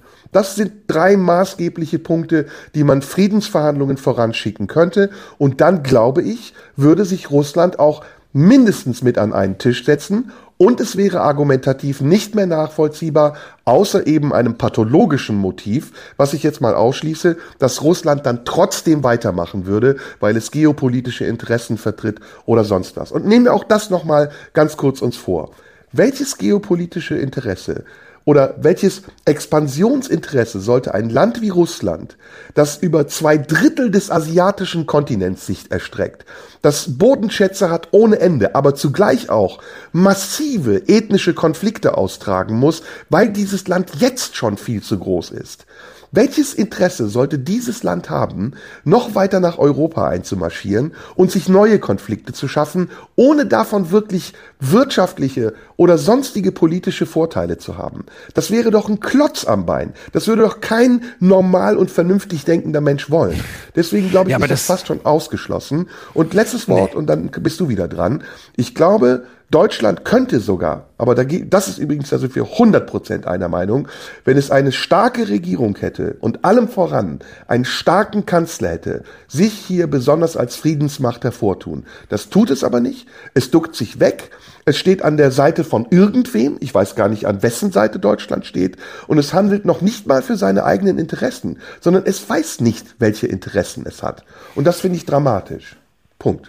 Also ich versuche das mal auseinanderzunehmen und fange äh, mit dem mit dem äh, das letzte Argument. Äh, da muss man nicht weiter darüber diskutieren über die Rolle Deutschlands. Ich würde mich gerne dem vorletzten widmen. Mit welchem Argument sollte ähm, Russland bei den Problemen, die es hat, ähm, die du ja zu Recht so beschreibst, ähm, überhaupt noch ein Interesse haben, geopolitisch neue Räume einzunehmen? Äh, diese Frage lässt sich relativ leicht äh, beantworten, nämlich mit genau dem, was du vorhin gesagt hast. Russland fühlt sich bedroht droht. Äh, Russland hat das Gefühl, zur Regionalmacht degradiert worden zu sein. Und wie gesagt, dafür gibt es Argumente. Ähm, ich möchte die nur trennen von Putins jetzigem Vorgehen. Und Putins Wahrnehmung ist nicht, dass die Probleme jetzt schon riesig sind, ähm, auch wenn sie das tatsächlich sind. Und Putins Wahrnehmung ist auch nicht, wir haben schon äh, einen riesigen Raum, der unserer ist, nämlich uns, ge äh, uns gehört in Anführungsstrichen schon ein Großteil des, des, ein Großteil des asiatischen Raums. Warum sollten wir noch mehr wollen? Hier geht's um etwas anderes anderes. Und ich glaube, das, das ist immer wieder, das muss man immer wieder betonen. Russlands großer Feind ist sind liberale Werte, sind die ist der Westen. Der Westen ist der Feind. Äh, Amerika, Deutschland, äh, Europa, das gesamte das gesamte liberale Denken. Darum geht es ihm und deswegen ist ihm das Argument, wir werden bedroht, ja nur ein willkommenes, weil er ein hochkalkulierender zynischer Player ist, weil er das einzubetten weiß und weil er weiß, ähm, welche Wirkung Symbole haben. Und dem geht es drum, den Westen den Westen zu zerstören, das Lebensmodell zu zerstören. Warum äh, spendet er äh, äh, Milliarden an den damaligen Front National von Marine Le Pen? Ähm, das, es geht um ein, ein revisionistisches Bild. Es geht um, um, ein, ein Reaktion, um eine reaktionäre Gesellschaft, um eine Gesellschaft, in der Freiheit keine Rolle spielt. Denn der größte Feind von Putin ist nicht die Ukraine. Der größte Feind ist auch nicht die NATO, von der er sich bedroht fühlt. Der größte Feind ist die Freiheit und alles, was mit ihr zu tun hat. Weil Freiheit, und das beweist er ja seit vielen Jahren im Umgang mit Oppositionellen, in der Art und Weise, wie Wahlen abgehalten werden. Freiheit ist für ihn Gefahr, ist Anarchie. Und Demokratie ist für ihn eine Form des Kontrollverlusts.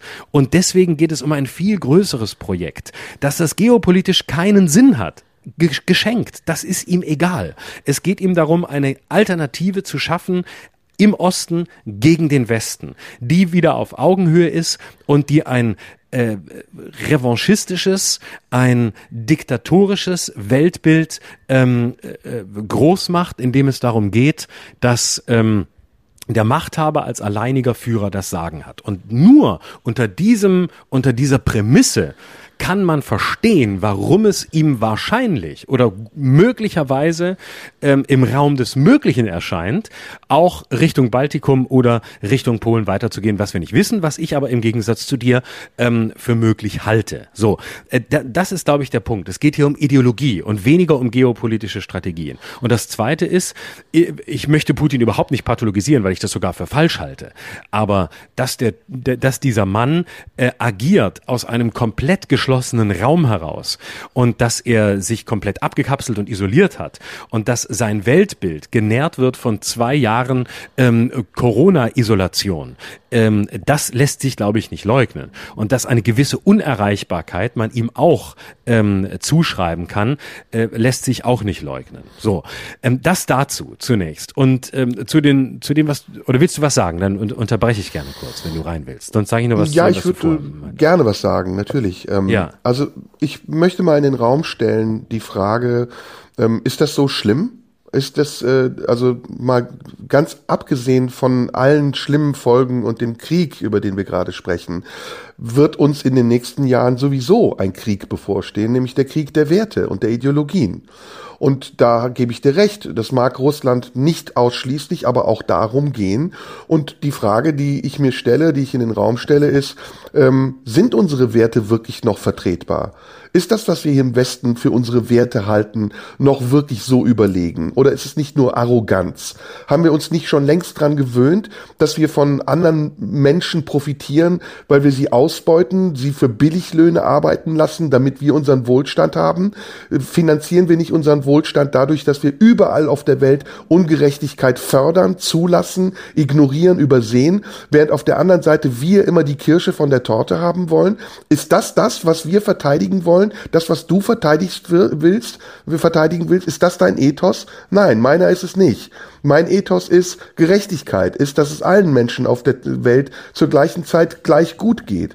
Und da sind jetzt unterschiedliche Systeme, die sich darum bemühen, einen, vielleicht nennen wir diesen Scheißbegriff nochmal, neue Weltordnung zu schaffen. Natürlich greift das bestimmte Grundsätze unseres Lebens an, die wir auch verteidigen müssen. Ähm, ich, ich weiß, dass Putin ein Mann ist, der sehr, der sehr rigide ist, der in diktatorischen Strukturen denkt und funktioniert. Aber tun wir das nicht auch? Sind wir wirklich also Demokratie? Demokratien, wenn wir unsere Interessen von Lobbys steuern lassen, haben wir nicht in den letzten zwei Jahren gemerkt, wie nah wir auch daran sind, unsere demokratischen Grundsätze aufzugeben, wenn es irgendeine imaginäre Gefahr gibt, die uns dazu zwingt. Also ich möchte das nur in Frage stellen. Ich möchte es nicht verteidigen, Florian. Ne? Versteh mich nicht falsch. Ich nee, möchte nee, das in Frage stellen. Und letzter Absatz des Einwurfs, danach kannst du weitermachen.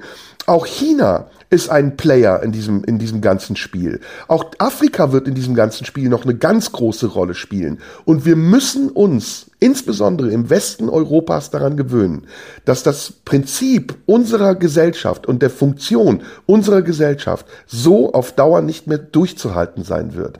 Denn es basiert auf Ausbeutung und Ungerechtigkeit. Und solange das so ist, stehen wir nicht auf der besseren Seite und haben vor allem nicht das Recht, andere dafür anzuklagen, dass sie es schlechter machen als wir. Also ich bin der Auffassung, ähm, dass der, äh, ich gebe dir völlig recht, bei allen Versuchen ähm, in der Welt oder bei sehr vielen Versuchen in der Welt Ordnung zu schaffen, ähm, hat der Westen gezeigt, dass er ein Maß an Ignoranz hat gegenüber dem, was fremde Kulturen, was andere Regionen der Welt als das eigene beanspruchen. Keine Frage. Da, waren, da war der Westen blind. Da hatte er äh, hochgefährliche äh, Züge, die genauso genauso äh, ins, äh, in, ins Invasorische ging, wie wir es an anderen kritisieren. Darüber müssen wir nicht diskutieren. Natürlich ist der Westen in vielem arrogant, ist, hält sich für überlegen, ähm, hält seine Werteordnung für die einzige und ähm, ist an, ist an an einem Maß an Ignoranz kaum zu übertreffen. Alles richtig. Aber dennoch, ich, ich, ich weigere mich, das zu vergleichen oder in einen Bezug zu setzen mit der Diktatur, wie sie Putin vorschwebt. Und ich weigere mich auch zu sagen, klar ist Putin diktatorisch, aber sind wir das nicht auch? Ähm, da da wäre ich sehr zurückhaltend. Das, das, was dahinter steht als Lebensmodell, das freiheitliche, liberale, äh, westliche Modell, würde ich jederzeit verteidigen und immer als das Entscheidende und Verteidigungswürdige sehen. Bei allen Fehlern, die es hat in der Ausführung. Du hast alle gerade zu Recht beschrieben, worauf unser Wohlstand beruht, all das, ähm, all das Unrecht, das im Namen des Westens geschieht, alles richtig. Aber welche Welt, welche, welche Welthaltung, welche Werte sollen es denn sonst sein, wenn nicht die Werte ähm, der, der, der Freiheit, ähm, die im Übrigen Gleichheit ja auch erst ermöglichen, so wie Gleichheit auch Freiheit erst ermöglicht. Da würde ich also jederzeit sagen, ich kann nicht eine Alternative erkennen äh, für, für die Region der Welt, in der wir leben, als diese, wenngleich sie massiv verbesserungswürdig ist. Ähm, und natürlich ist China darin ein Player, aber ähm, ich finde noch immer, ähm, ja, also äh, wir sind nicht, der Punkt ist, wir haben, oder der Westen hat viel zu sehr das Gefühl, in diesem Modell überlegen zu sein. Das ist das Problem. Das ist für andere Weltregionen, ja, und andere Werte geben mag. Zu sein. Ist, natürlich, ja, ja.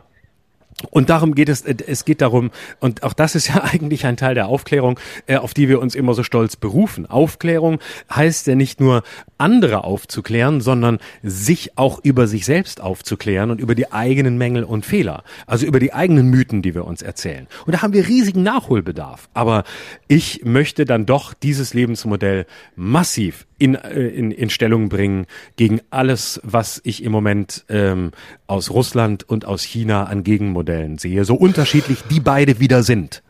Ich weiß nicht, ich kenne das Lebensmodell in Russland nicht. Ich kenne es nur von den Berichten, die ich hier sehe. Und wie gesagt, ich vertraue nichts. Also ich, ich vertraue niemandem und nichts mehr. Das, was wir hier hören, das wir hier sehen, und das nicht nur in Bezug auf Russland, in Bezug auf viele Dinge, ist immer sehr gefärbt, ideologisch gefärbt und hat immer den Anspruch, die Welt zu erklären aus unserer Perspektive.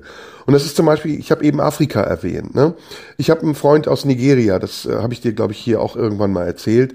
Und mir ist im Gespräch mit ihm schon so oft aufgefallen, wie mein Bild von Afrika oder der afrikanischen Lebensrealität geprägt ist durch irgendwelche Do Dokumentationen aus der dritten Welt, die ich gesehen habe. Und der lacht darüber. Der lacht darüber. Der sagt, du kennst Afrika gar nicht. Du hast ein Bild, das hast du irgendwann mal im ARD Weltspiegel gesehen oder sonst wo. Afrika ist ein hochentwickelter Kontinent, in dem es Länder gibt, in, in dem es Städte gibt, in dem es Universitäten gibt und Krankenhäuser und Ärzte, die viel besser sind als irgendein Arzt in, in Amsterdam oder in London oder in Paris. Und das ist das, was ich meine der Überblick über die Situation in der gesamten Welt, der ist uns schon längst abhanden gekommen. Wir sind auf uns fixiert und wir konzentrieren uns auf die Bedürfnisse, die wir haben und wir sind sogar bereit dazu, die Bedürfnisse der anderen, die Bedürfnisse der anderen dafür zu ignorieren. Noch weiter, wir ignorieren sie nicht nur, wir attackieren sie auch. Wenn Leute zu uns kommen auf Booten, Flüchtlinge übers Mittelmeer, dann empfinden wir das als Bedrohung und nicht als Folge unserer eigenen Politik. Wir, wir sehen unsere Verantwortung Verantwortung nicht dafür, dass es anderen Menschen schlecht geht und, und sagen, okay, dann ist es verständlich, sondern wir verweigern ihnen sogar das Recht darauf, dass sie das gleiche Leben führen wollen wie wir. Und das ist auf der ganzen Welt im Moment der Fall. Deswegen ist es sehr richtig, dass wir darüber sprechen, ob diese Welt nicht eine neue Ordnung braucht und wie es gehen kann, dass wir diese neue, diese neue Ordnung finden. Auf jeden Fall nicht durch Kriege. Da sind wir uns, glaube ich, einig. Und hoffentlich ja, ja, nicht absolut. durch Kriege. Ja, aber, aber ich, dadurch, ich, äh, und ich komme jetzt an den Anfang zurück, zurück, dass wir uns hinterfragen und nicht davon ausgehen, genau. dass unser System das einzig Richtige ist. Der Kapitalismus, ja. in dem wir uns eingenistet haben, wie die Maden im Speck. Hauptsache Hennes und Mauritz, 7,99 Euro T-Shirt, Rest ist mir egal. Sondern hinterfragen, ist das jetzt wirklich das Leben, was wir führen können auf Grundlage der moralisch-ethischen Grundsätze, die wir dafür einhalten müssten? Oder ist das ein Leben, bei dem wir ganz viel ignorieren müssen, aber auf der anderen Seite uns so viel Egoismus Egoismus erlauben, dass wir uns dann eines Tages auch nicht darüber wundern können, dass andere Menschen den gleichen Egoismus pflegen und kultivieren und uns vielleicht sogar angreifen. Ja, das Argument finde ich schwierig. Ähm, ich halte das, äh, bin, bin auch nicht dabei. Ich glaube nicht zu niemandem mehr und unsere Medien sind all gefärbt. Das ist mir auch zu platt und zu pauschal. Das stimmt ja so auch nicht. Natürlich, das haben wir, haben wir da eine, äh, das, was dein, dein Freund aus Nigeria sagt, ist sicher, sicher eine sehr richtige Bewertung. Ich maße mir auch nicht an, dass die Medien, die wir haben und äh, unsere Medienlandschaft uns all das erzählt, was ähm, man erlebt und sieht, wenn man durch, durch, durch Russland oder durch China fährt, whatever. Aber ähm, wir haben nicht, äh, ich finde diese Medienkritik auch, auch problematisch, weil sie so ein Tor öffnet, ähm, all denen, die am Ende sagen, ja, ich glaube hier nichts mehr und ich glaube, da gibt's alternative Informationsquellen, die sind dann viel besser. Das sagst du nicht, aber ähm, ich, ich finde diese Medienkritik zu pauschal. Und äh, so, so, so, undifferenziert, so undifferenziert ist die Medien. Machen. So machen wir ja schon, aber so undifferenziert ja. ist die Medienlandschaft in Deutschland nicht. Und es ist auch nicht so, ähm, dass, äh, dass wir eine Medienlandschaft haben, die in der Nähe der Propaganda steht oder äh, dabei ist, ähm, äh, Propaganda zu machen für irgendjemanden oder aber gegen genau irgendjemanden. Genau das haben wir doch hier die schon gesagt. Also wir haben über die, es die gibt, Zusammenschlüsse der Zeitungsgruppen gesprochen, wir haben über die Bildzeitung gesprochen.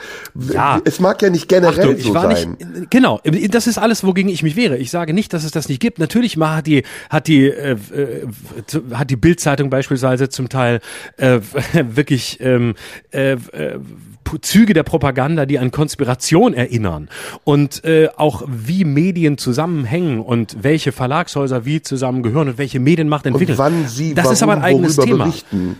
darüber wann kann sie man warum worüber berichten. Ne? Warum wird jetzt Genau. nichts mehr über Afghanistan geschrieben? Weil in Afghanistan nichts passiert?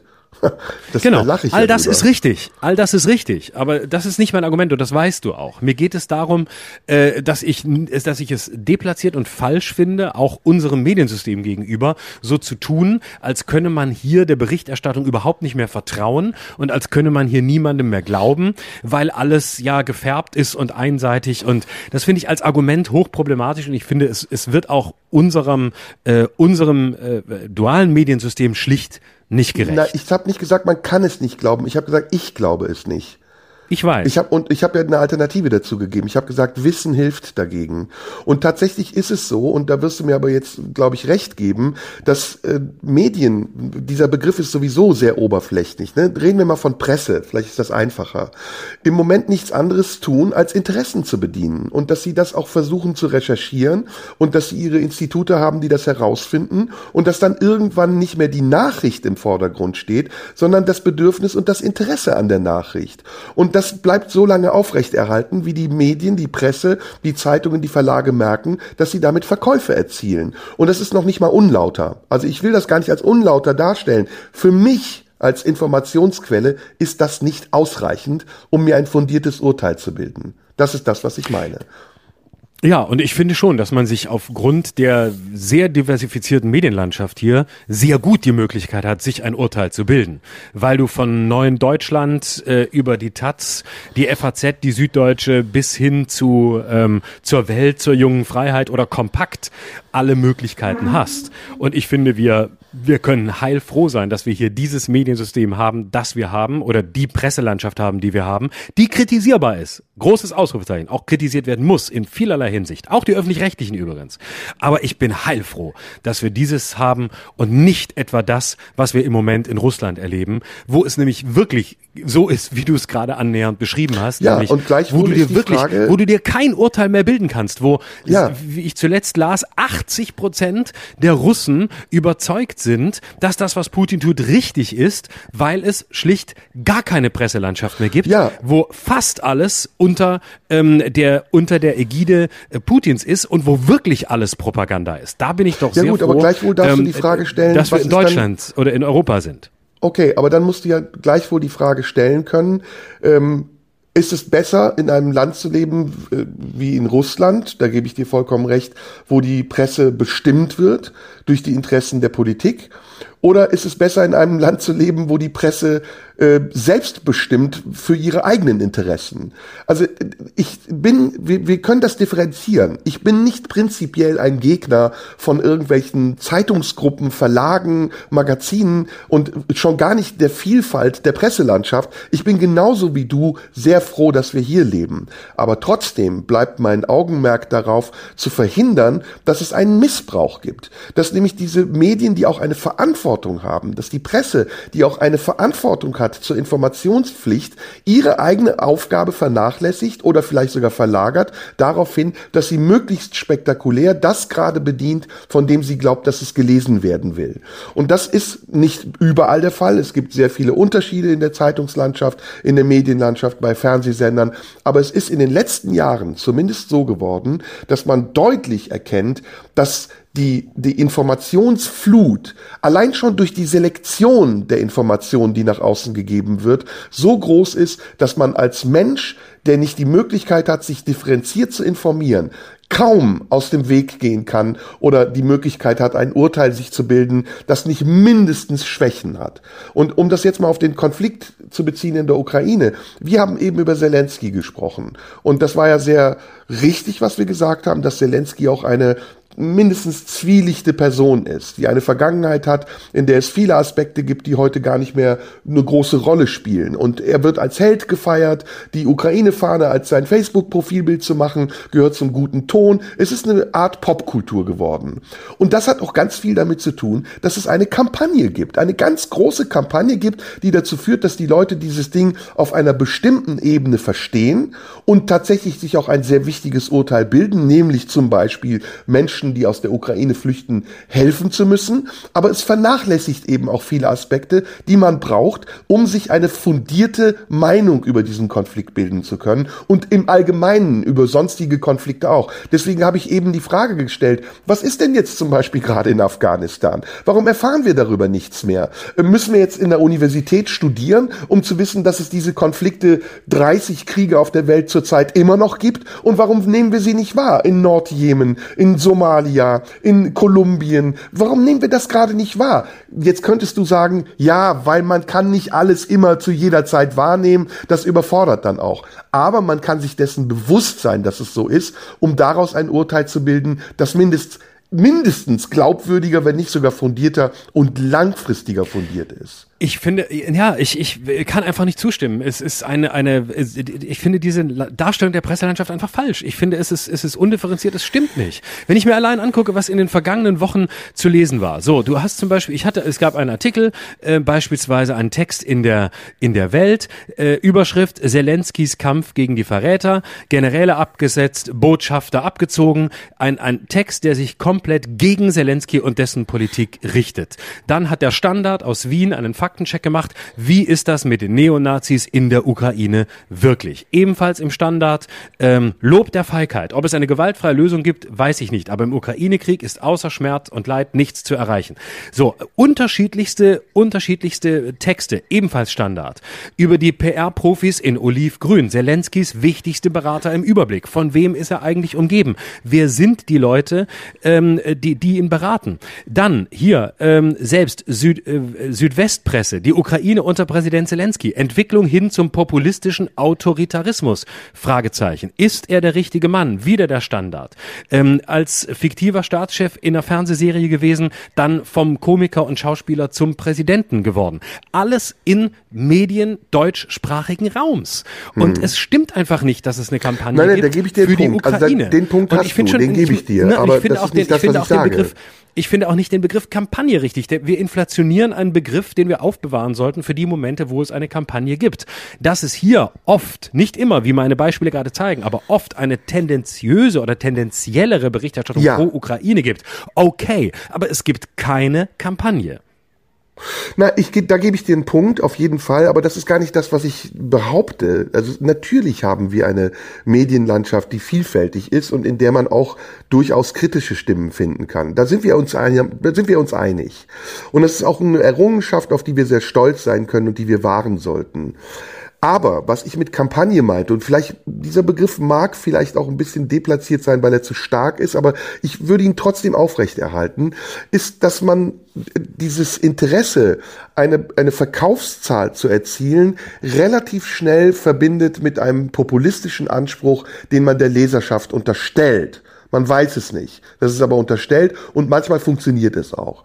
Und das ist nicht nur in diesem Fall so. Das war ja auch bei Corona so. Und es war ja bei Corona sogar eklatant sichtbar, wie die, wie einzelne Medien, ich sage es jetzt nicht verallgemeinert, wie manche Medien ihre Ausrichtung je nachdem verändert haben. Die Bildzeitung allem voran, die am Anfang äh, sehr warnend, sehr mahnend war und bewusst Panik geschürt hat und dann plötzlich komplett umgeschwungen ist und gesagt hat, so, jetzt ist aber alles scheiße und jetzt sind wir die Corona-Leugner-Zeitung. Und das machen andere auch. Also ich, ich erwähne immer wieder Spiegel Online, die ich mittlerweile fast schon schlimmer finde als die Bild, weil du bist da anderer Meinung, das weiß ich. Aber es gibt da hervorstechende Medien, das sind auch Fernsehsender wie die Bertelsmann-Gruppe, RTL, auch allem voran, die sehr nah an der Bild-Zeitung dran sind, was die Ausrichtung ihrer Berichterstattung angeht, die ihre Verantwortung missbrauchen. Und nichts anderes sage ich. Also ich sage nicht, dass alle korrupt sind und sich nur daran orientieren, was die Leute lesen wollen. Nein, ich gebe dir recht. Den Punkt hast du.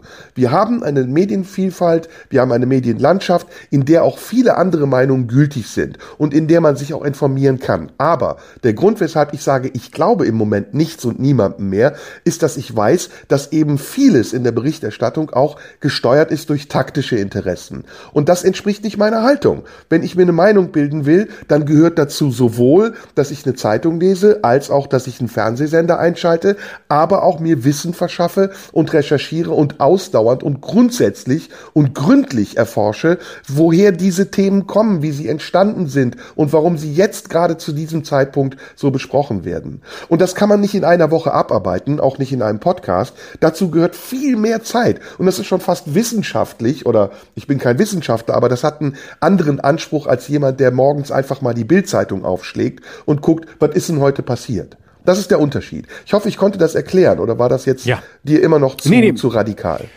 Ist, nee, ist, ist mir, ist mir nachvollziehbar. Der nächste Schritt wäre jetzt, aber ich glaube, das wäre mal eine eigene Debatte für eine eigene Folge, wäre jetzt darüber zu diskutieren, was wäre denn dann das Geschäftsmodell von, von, äh, von, von Verlagen? Also, äh, wenn du sagst, das Problem, das Problem ist die, die Tatsache, dass sie eben ähm, schwarze Zahlen schreiben müssen oder dass sie Gewinne machen wollen. Ähm, was ist denn dann das, das alternative Modell? Aber ich glaube, oder welches Modell ist das richtige? Wobei ich sagen würde, das ist ein eigenes Thema und wir ja, reden schon relativ lang. Das ist, äh, da, da müssen wir drüber gesprochen, das sind ja Konsortien, die gewinnorientiert arbeiten. Das sind Zeitungsgruppen. Und es ist ja auch heute nicht mehr so, und ich weiß nicht, ob unsere Hörer das wissen, dass Nachrichten, wie, wie stellen sich Menschen eigentlich vor, wie Nachrichten entstehen? Das ist zum Beispiel eine interessante Frage. Ne? Das weiß niemand eigentlich, dass Nachrichten heute verkauft werden. Es gibt Nachrichtenagenturen, Reuters, dpa, die ja, ich weiß nicht, ob sie halbstaatlich oder staatlich ist, die Nachrichten verkaufen und die Zeitungen gucken dann, ah, okay, das wird jetzt gerade angeboten als Nachricht und dann selektieren sie und sagen, diese Nachricht nehmen wir jetzt, weil wir uns davon versprechen, dass sie besonders oft und viel gelesen wird. Und es ist doch, ich meine, offensichtlich, jede Zeitung hat heute eine Paywall. Ja, wenn die Nachrichten kostenlos wären und wenn es nur darum ginge, die Menschen zu informieren über das Weltgeschehen, so wie es die Tagesschau früher einmal am Tag gemacht hat, dann würden die Nachrichten heute anders aussehen. Und nichts naja, anderes sage ich. Nichts anderes naja, sage ich. Dem vertraue ich nicht mehr. Ja, aber Nachrichten verkaufen äh, finde ich schwierig, weil, sagen wir mal, eine Nachrichtenagentur wie Reuters oder dpa oder wie sie alle heißen, die gibt es erstens in, in sehr vielen Ländern und zweitens haben sie in erster Linie mal die Aufgabe, ähm, die kleinen Zeitungen und die kleineren ähm, äh, Medien äh, zu versorgen mit Informationen, ähm, die sie sonst gar nicht hätten, weil sie nämlich schlicht nicht die Leute haben. Das heißt, eine dpa zum Beispiel, mit der du in Deutschland sehr gut über Land fahren kannst, weil sie einfach ähm, äh, aus jeder, in jeder Region äh, irgendeinen Korrespondenten sitzen hat, ähm, was viele Zeitungen nicht haben, schlicht weil sie sich nicht mehr leisten können, sorgt ja vor allem dafür, dass es eine Diversifizierung der Informationen gibt, weil sie eine, eine Plattform sind, die Informationen bietet, die anschließend kleinere Medien, die ja entscheidend sind, übernehmen können oder mindestens äh, weiterverwerten können, ähm, aus Mangel an Leuten. Und das, das heißt, die halten ja eher eine diversifizierte Medienlandschaft in Gang, weil dadurch erst kann, keine Ahnung, ähm, äh, die, die badische Zeitung Lörrach ähm, oder Freiburg ähm, irgendetwas äh, über etwas berichten oder ihren, in, ihren Lesern eine Information zur Verfügung stellen, die sie sonst gar nicht hätten, weil eben die DPA beispielsweise in Greifswald jemanden sitzen hat und dort über ähm, den Reichsbürger ähm, informieren kann, der in Greifswald gerade versucht, Karl Lauterbach zu entführen. Keine Ahnung. Also darum geht's ja. Insofern muss man auch die äh, Nachrichtenagenturen verkaufen, natürlich Informationen, das ist ihr Geschäft, aber sie sorgen dabei nicht nur für eine Vereinheitlichung oder Verengung dessen, was wir sehen und lesen, sondern auch für eine Verbreiterung. Ich glaube, wir reden ein bisschen aneinander vorbei. Also das ist doch alles klar und das ist auch akzeptiert. Ich habe nur die Frage gestellt, ob man dem vertrauen kann, wenn man sich fundiert informieren will.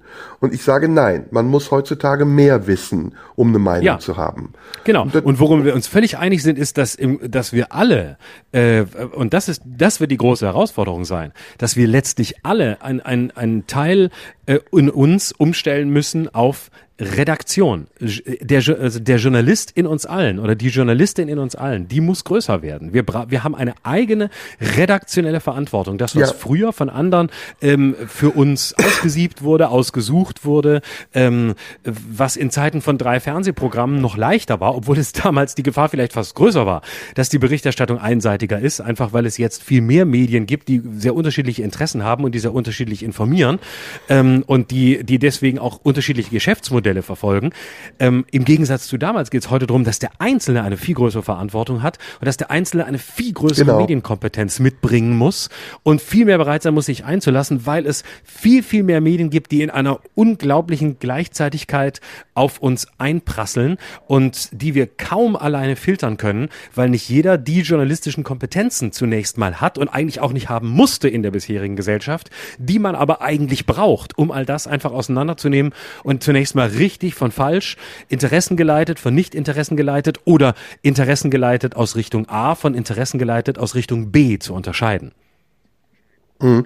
Da sind wir jetzt, jetzt treffen wir uns und jetzt sind wir auch komplett einer Meinung. Also Medienkompetenz ist, glaube ich, das entscheidende Stichwort gewesen, weil es eben nicht mehr so ist wie früher, wo wir einen Kanal hatten, über den wir uns informiert haben und dieser Kanal sich dessen auch bewusst war, dass er uns informiert, sondern wir haben jetzt ganz viele Kanäle und es ist ein Markt entstanden und in einer Zeit, in der auch nicht mehr so viel Manpower möglich ist, also wo jede Lokalzeitung 35 Redakteure beschäftigen kann, kann, um ihre eigene Berichterstattung sowohl über das Lokale als auch über das Globale zu gewährleisten, werden diese Dinge zusammengefasst. Und zwar aus wirtschaftlichen Gründen, weil es äh, wichtig ist, dass diese Zeitungen überleben können. Dafür müssen sie effizient arbeiten.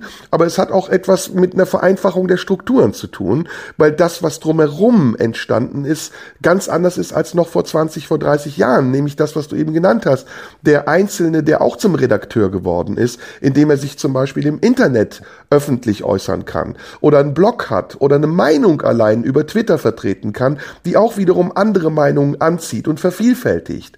Also wir haben unterschiedliche Plattformen mittlerweile und wenn die zentrale Frage die wir gerade besprechen, sein soll, welche Informationen benötigen wir eigentlich, um in solchen Situationen wie exemplarisch dem Ukraine-Konflikt eine Meinung zu haben, die wir sowohl vertreten können als auch verantworten können gegenüber anderen, dann sage ich, wir brauchen eben mehr als nur eine singuläre Berichterstattung über zentrale Medien, die uns mit Informationen versorgen, die nicht immer aus dem Interesse äh, herausgegeben werden, Menschen fundiert fundiert, ausgiebig, umfassend zu informieren, sondern manchmal auch daran ausgerichtet sind, dass man damit sich sein eigenes Überleben garantiert, dass man Meinungen auch erzeugt und aufrecht erhält. So, das ist das Einzige, was ich damit sagen wollte. Und das klingt jetzt hoffentlich nicht mehr nach Verschwörungstheorie oder jemandem, der sich abwendet und sagt, ich will nur noch alternative Medien haben. Das halte ich für das gleiche Prinzip.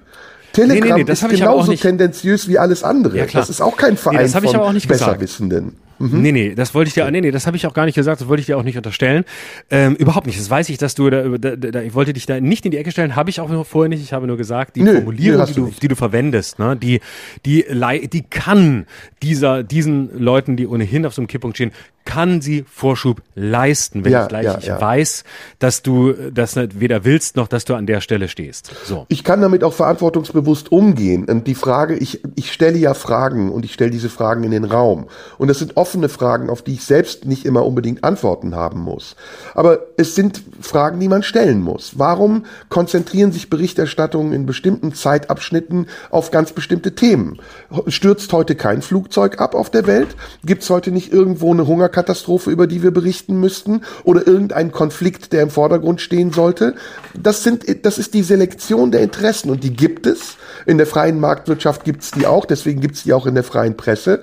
Aber man muss sich dessen bewusst sein, dass es so ist mhm. und sollte eben nicht alles für bare Münze nehmen. Das ist das, was ich letztendlich sagen will. Ja. ja? Da sind wir doch wieder nah beieinander zum Schluss. Sind wir sowieso. So. Also ich finde, wir sind nicht weit auseinander und es ist nee. manchmal auch gut, wenn wir am Anfang vielleicht weit auseinander zu sein scheinen, um ja, dann total. am Ende aber auch wieder Gemeinsamkeiten zu entdecken. Unbedingt. Ähm, deswegen machen wir den Spaß hier ja. Spaß. auch wenn es nicht immer nach Spaß klingt. Jetzt haben wir äh, unser Selbstmordthema schon wieder verschoben.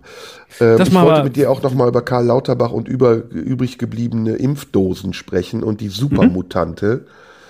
Mhm. Aber, Auch ähm, das nächste Woche. Meinst du, die Supermutante ist nächste Woche noch Thema? Nee, die kommt erst im Herbst. Ähm, dann hm. können wir, müssen wir im Herbst. Wir, wir, wir können aber auch einfach off-topic ein Thema setzen. Selektion der Interessen, sage ich da nur. Wenn unser Interesse ist, über die Supermutante zu reden, dann, wenn keiner drüber redet, dann setzen wir dieses Thema und dann setzen wir gleichzeitig in die Welt, dass wir dafür verantwortlich sind, dass sie kommt, weil wir sie okay, im Labor lass uns zum Schluss haben, in noch unserem kleinen Privatlabor. Lass uns zum Schluss noch antizipieren, was die Themen dieser Woche sein werden. Was glaubst du, was wird diese Woche. Thema sein? Ähm, Krieg glaube ich nicht so. Haben wir gerade keinen. Ähm, ich glaube, Thema wird sein. Oh, es ist Osterwoche. Ähm, ah, es wird irgendjemand wird wird äh, am Nasenring durch die Manege gezogen. Irgendein Promi, der an Ostern irgendwie gegen das Brandenburger Tor gepinkelt hat oder so. Das ist meine Vorhersage. Ist noch da? Boah, ich habe überhaupt keine Ahnung. Ich habe keine Ahnung. Ich sag irgendwas mit Nahem Osten. Okay. Ich sag irgendwas cool. mit Nahem Osten. Und Corona. Corona Nahe Also Osten. DDR, die Mauer und China noch oben reinkommen. Für mich ist ja Nahe Osten immer noch der Osten Deutschlands. Das ist ja für Ich lebe noch, weil ich lebe noch in den Grenzen vor 1989, bevor die ganze Scheiße angefangen hat, die uns jetzt den Krieg eingebrockt hat. Das waren die goldenen alten Zeiten. Ich in Lörrach im Westen, bei Mutti, so wie jetzt an Ostern, da ist die Welt noch in Ordnung. Und für mich ist einfach die deutsche Grenze irgendwo da bei Bebra, wo keiner hin will. Und auf der anderen Seite. Ich glaube, das wird ein großes Thema sein nächste Woche. Ich glaube, bin gespannt, was Honecker so Gut. macht diese Woche. Da können wir dann nächste Gut, Woche dann drüber reden. wünschen wir und wünschen wir unseren Zuhörern noch eine schöne Rest-Osterwoche. Und ich wünsche dir alles Gute, komm äh, erholt durch die Zeit. Wir hören uns nächste Woche wieder, ne? Auf jeden Fall. Bis dahin. Wollen wir Danke noch abonnieren Zuhören. und Ja, genau, abonniert- müssen abonniert noch sagen, den Podcast. Abonniert bitte, ne? Genau. Schreibt uns mir über Instagram at Schröder Live, Facebook, Twitter, wo auch immer und ähm, ansonsten per Post. Genau, Marlene Dietrich, Ali 20 in 14482 Potsdam. Das war's. Wir hören uns nächste Woche. Florian, mach's gut. Du auch. Tschüss. Tschüss. Das war Schröder und Sumunju.